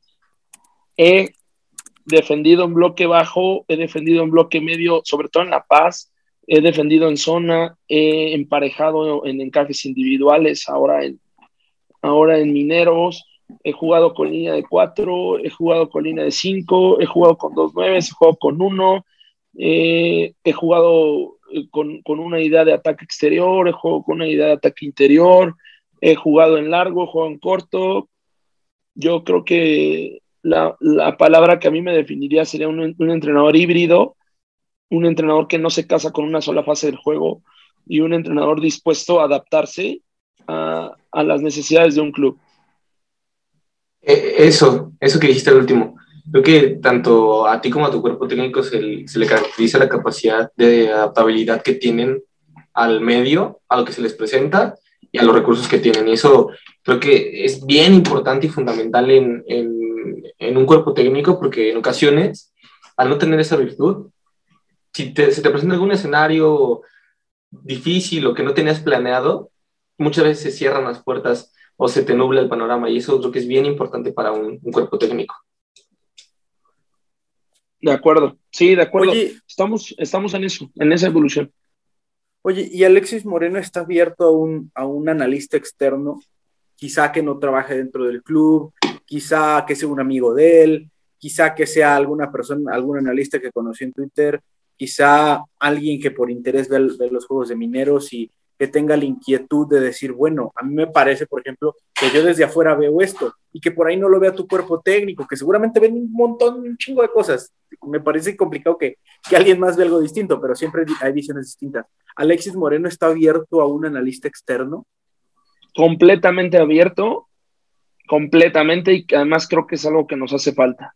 Un, alguien que nos vea de afuera, alguien que, que nos retro, retroalimente de afuera, alguien que, que, nos diga lo que se ve, no sintiendo el día a día, no, no viendo lo que pasa.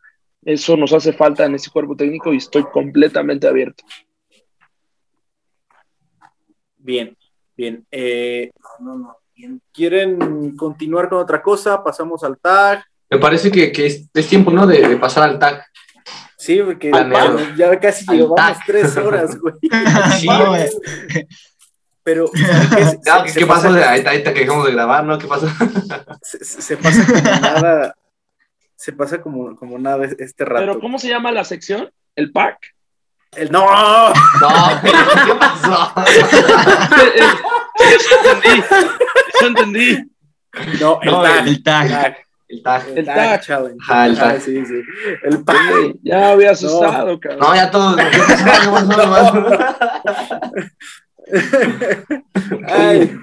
A ver, eh, te voy a preguntar sobre jugadores, eh, digo, puede ser de cualquier club, de cualquier lugar, la mayoría son internacionales. Eh, te voy a hacer algunas preguntas que tengo aquí, bueno, más que preguntas aquí. Portero favorito, y, por ejemplo, es, o sea, el, el- el jugador y quizá por el rol que le encuentras o por qué. Empezamos. Portero favorito, de cualquier ¿Pero de liga, de liga? cualquier equipo, de cualquiera, de la que tú El quieras. mundo, el de mundo O si, entero. cualquiera. quiere- o si quieres decir del mundo o de México, como tú quieras. ¿Quieres decirnos No, tres? voy, voy a decir de México, ¿no? Para no sonar tan lejano. A ver, vamos, de México. Portero favorito. Eh, yo creo que por su inicio de juego y, y por lo que puede darle a un equipo eh, en, en esa fase, Jonathan Orozco. Sí. Bien, Jonah. Central favorito. Mm, me voy a ir a.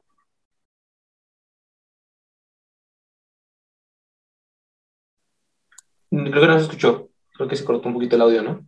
Me parece. ¿No se escuchó? No, no sé, Yo- no sé si lo puedo repetir. Porque no Johan Vázquez. Johan Vázquez. Johan. Ok. Em, lateral favorito.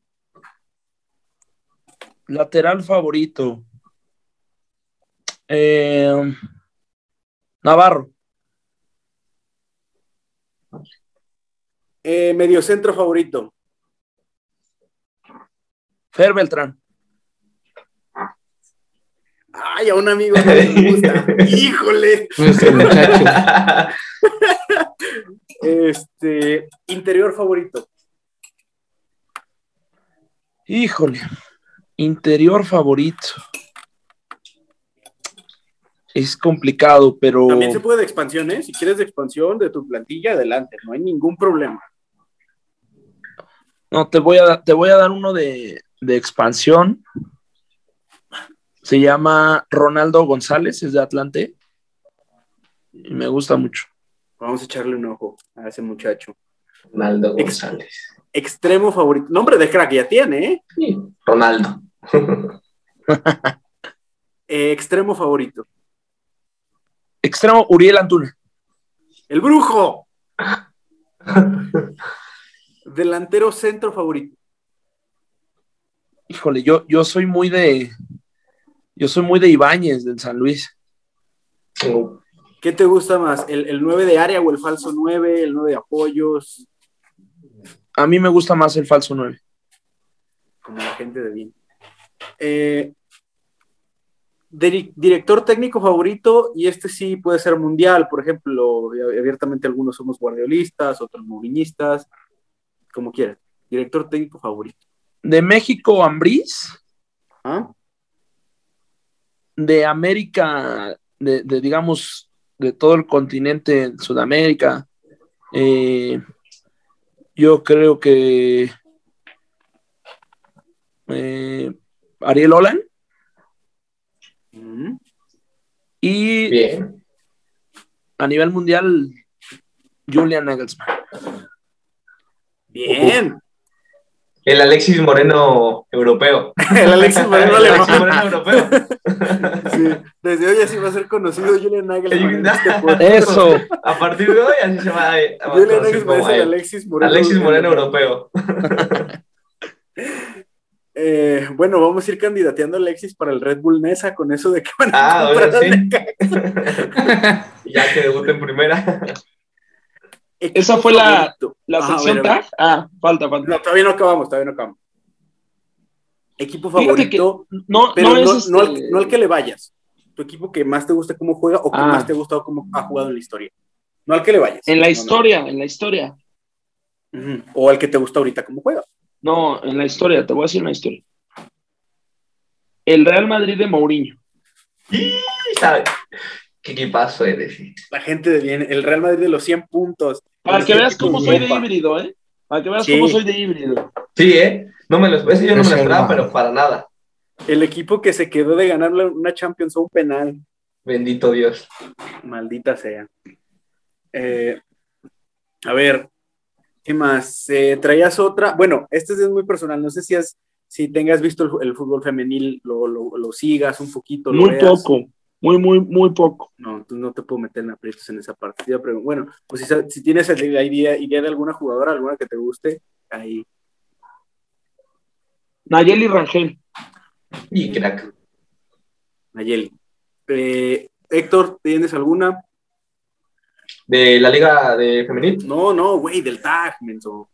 A ver, pues, oye, me, me, me, me descontrolas. Me habías puesto uno en el grupo, güey. Sí, sí, sí, pero yo tengo, Ah. bueno, aparte de eso, me gustaría saber si tú a ti te elegir ahorita, ¿qué partido o qué clásico te gustaría dirigir? Que dijeras, Ah, omitiendo, cabrón, esa es omitiendo este Chivas América, el típico mexicano, en todo el mundo, ¿qué clásico te gustaría dirigir? Lazio Roma. El, clásico- el derby de la capital. El derbi de la capital, eh, gran Sin partido. duda.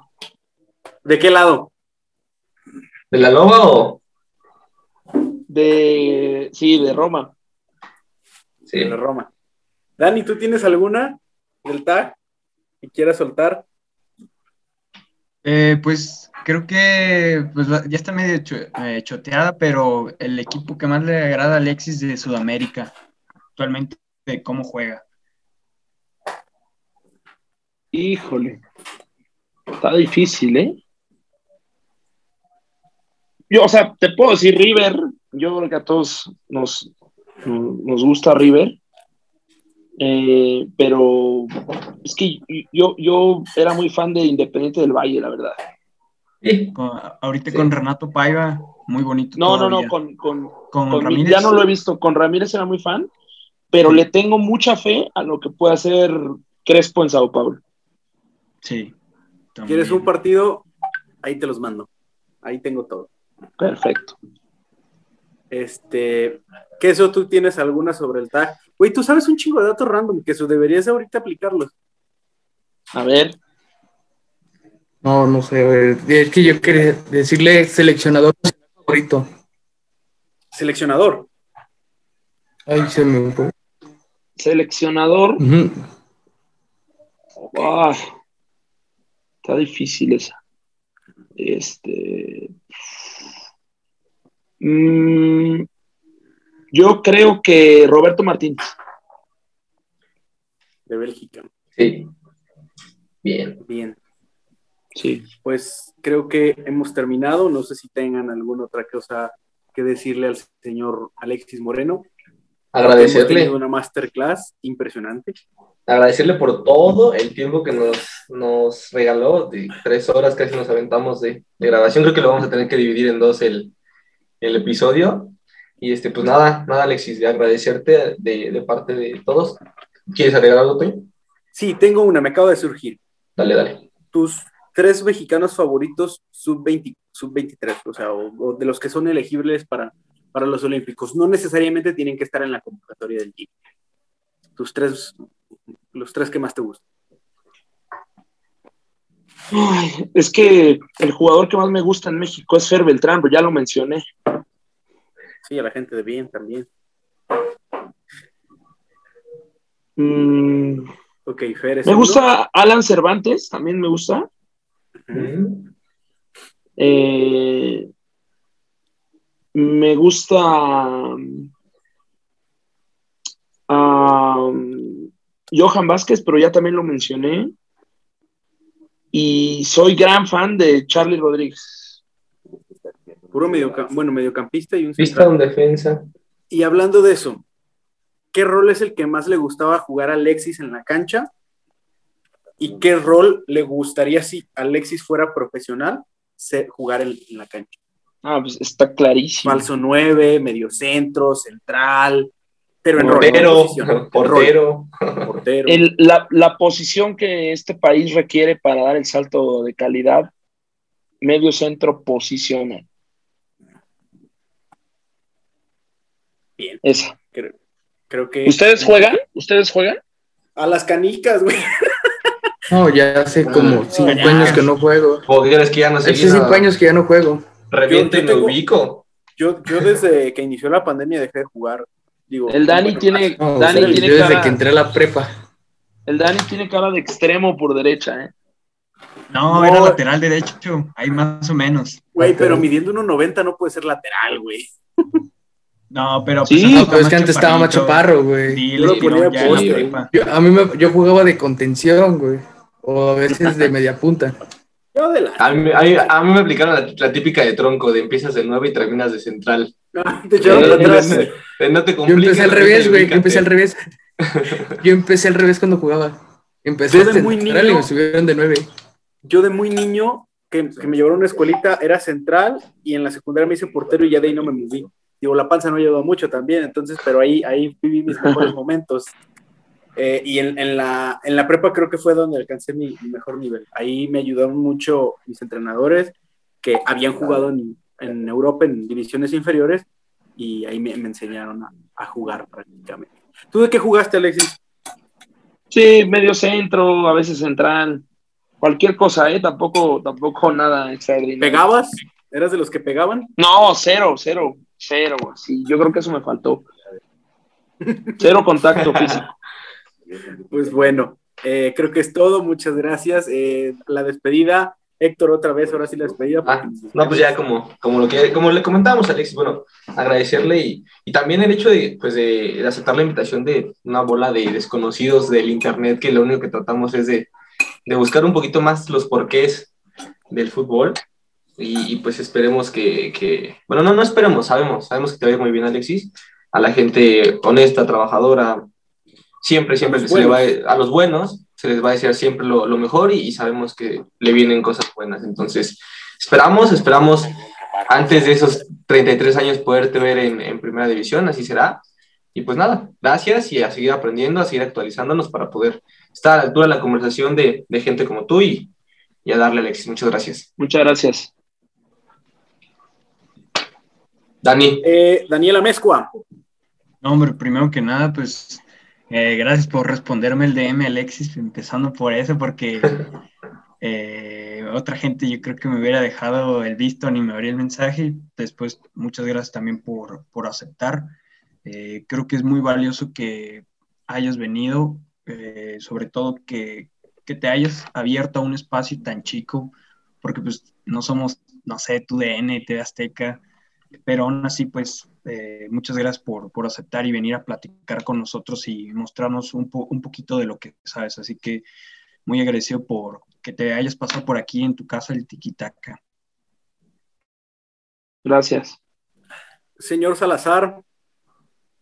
No, darle las gracias a Alexis. Aprendí mucho, a pesar de que yo no hablo mucho, aprendí mucho escuchando a Alexis. Y pues nada,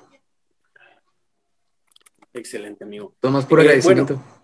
Bueno, el Oaxaco nos contó, como es habitual en Oaxaca, que se quedó sin luz, este, porque hubo un accidente o algo así. Nos dijo que se quedó sin luz y pues ya, ya no pudo continuar, pero te mando un gran abrazo, un gran saludo, agradezco mucho el tiempo y eh, pues eso. Y pues nada, Alexis, de, de agradecerte, como dijo Dani, eh, que te hayas abierto un espacio tan chico con, con nosotros, que tenemos alrededor de 70 o 100 vistas, cuando mucho en, YouTube.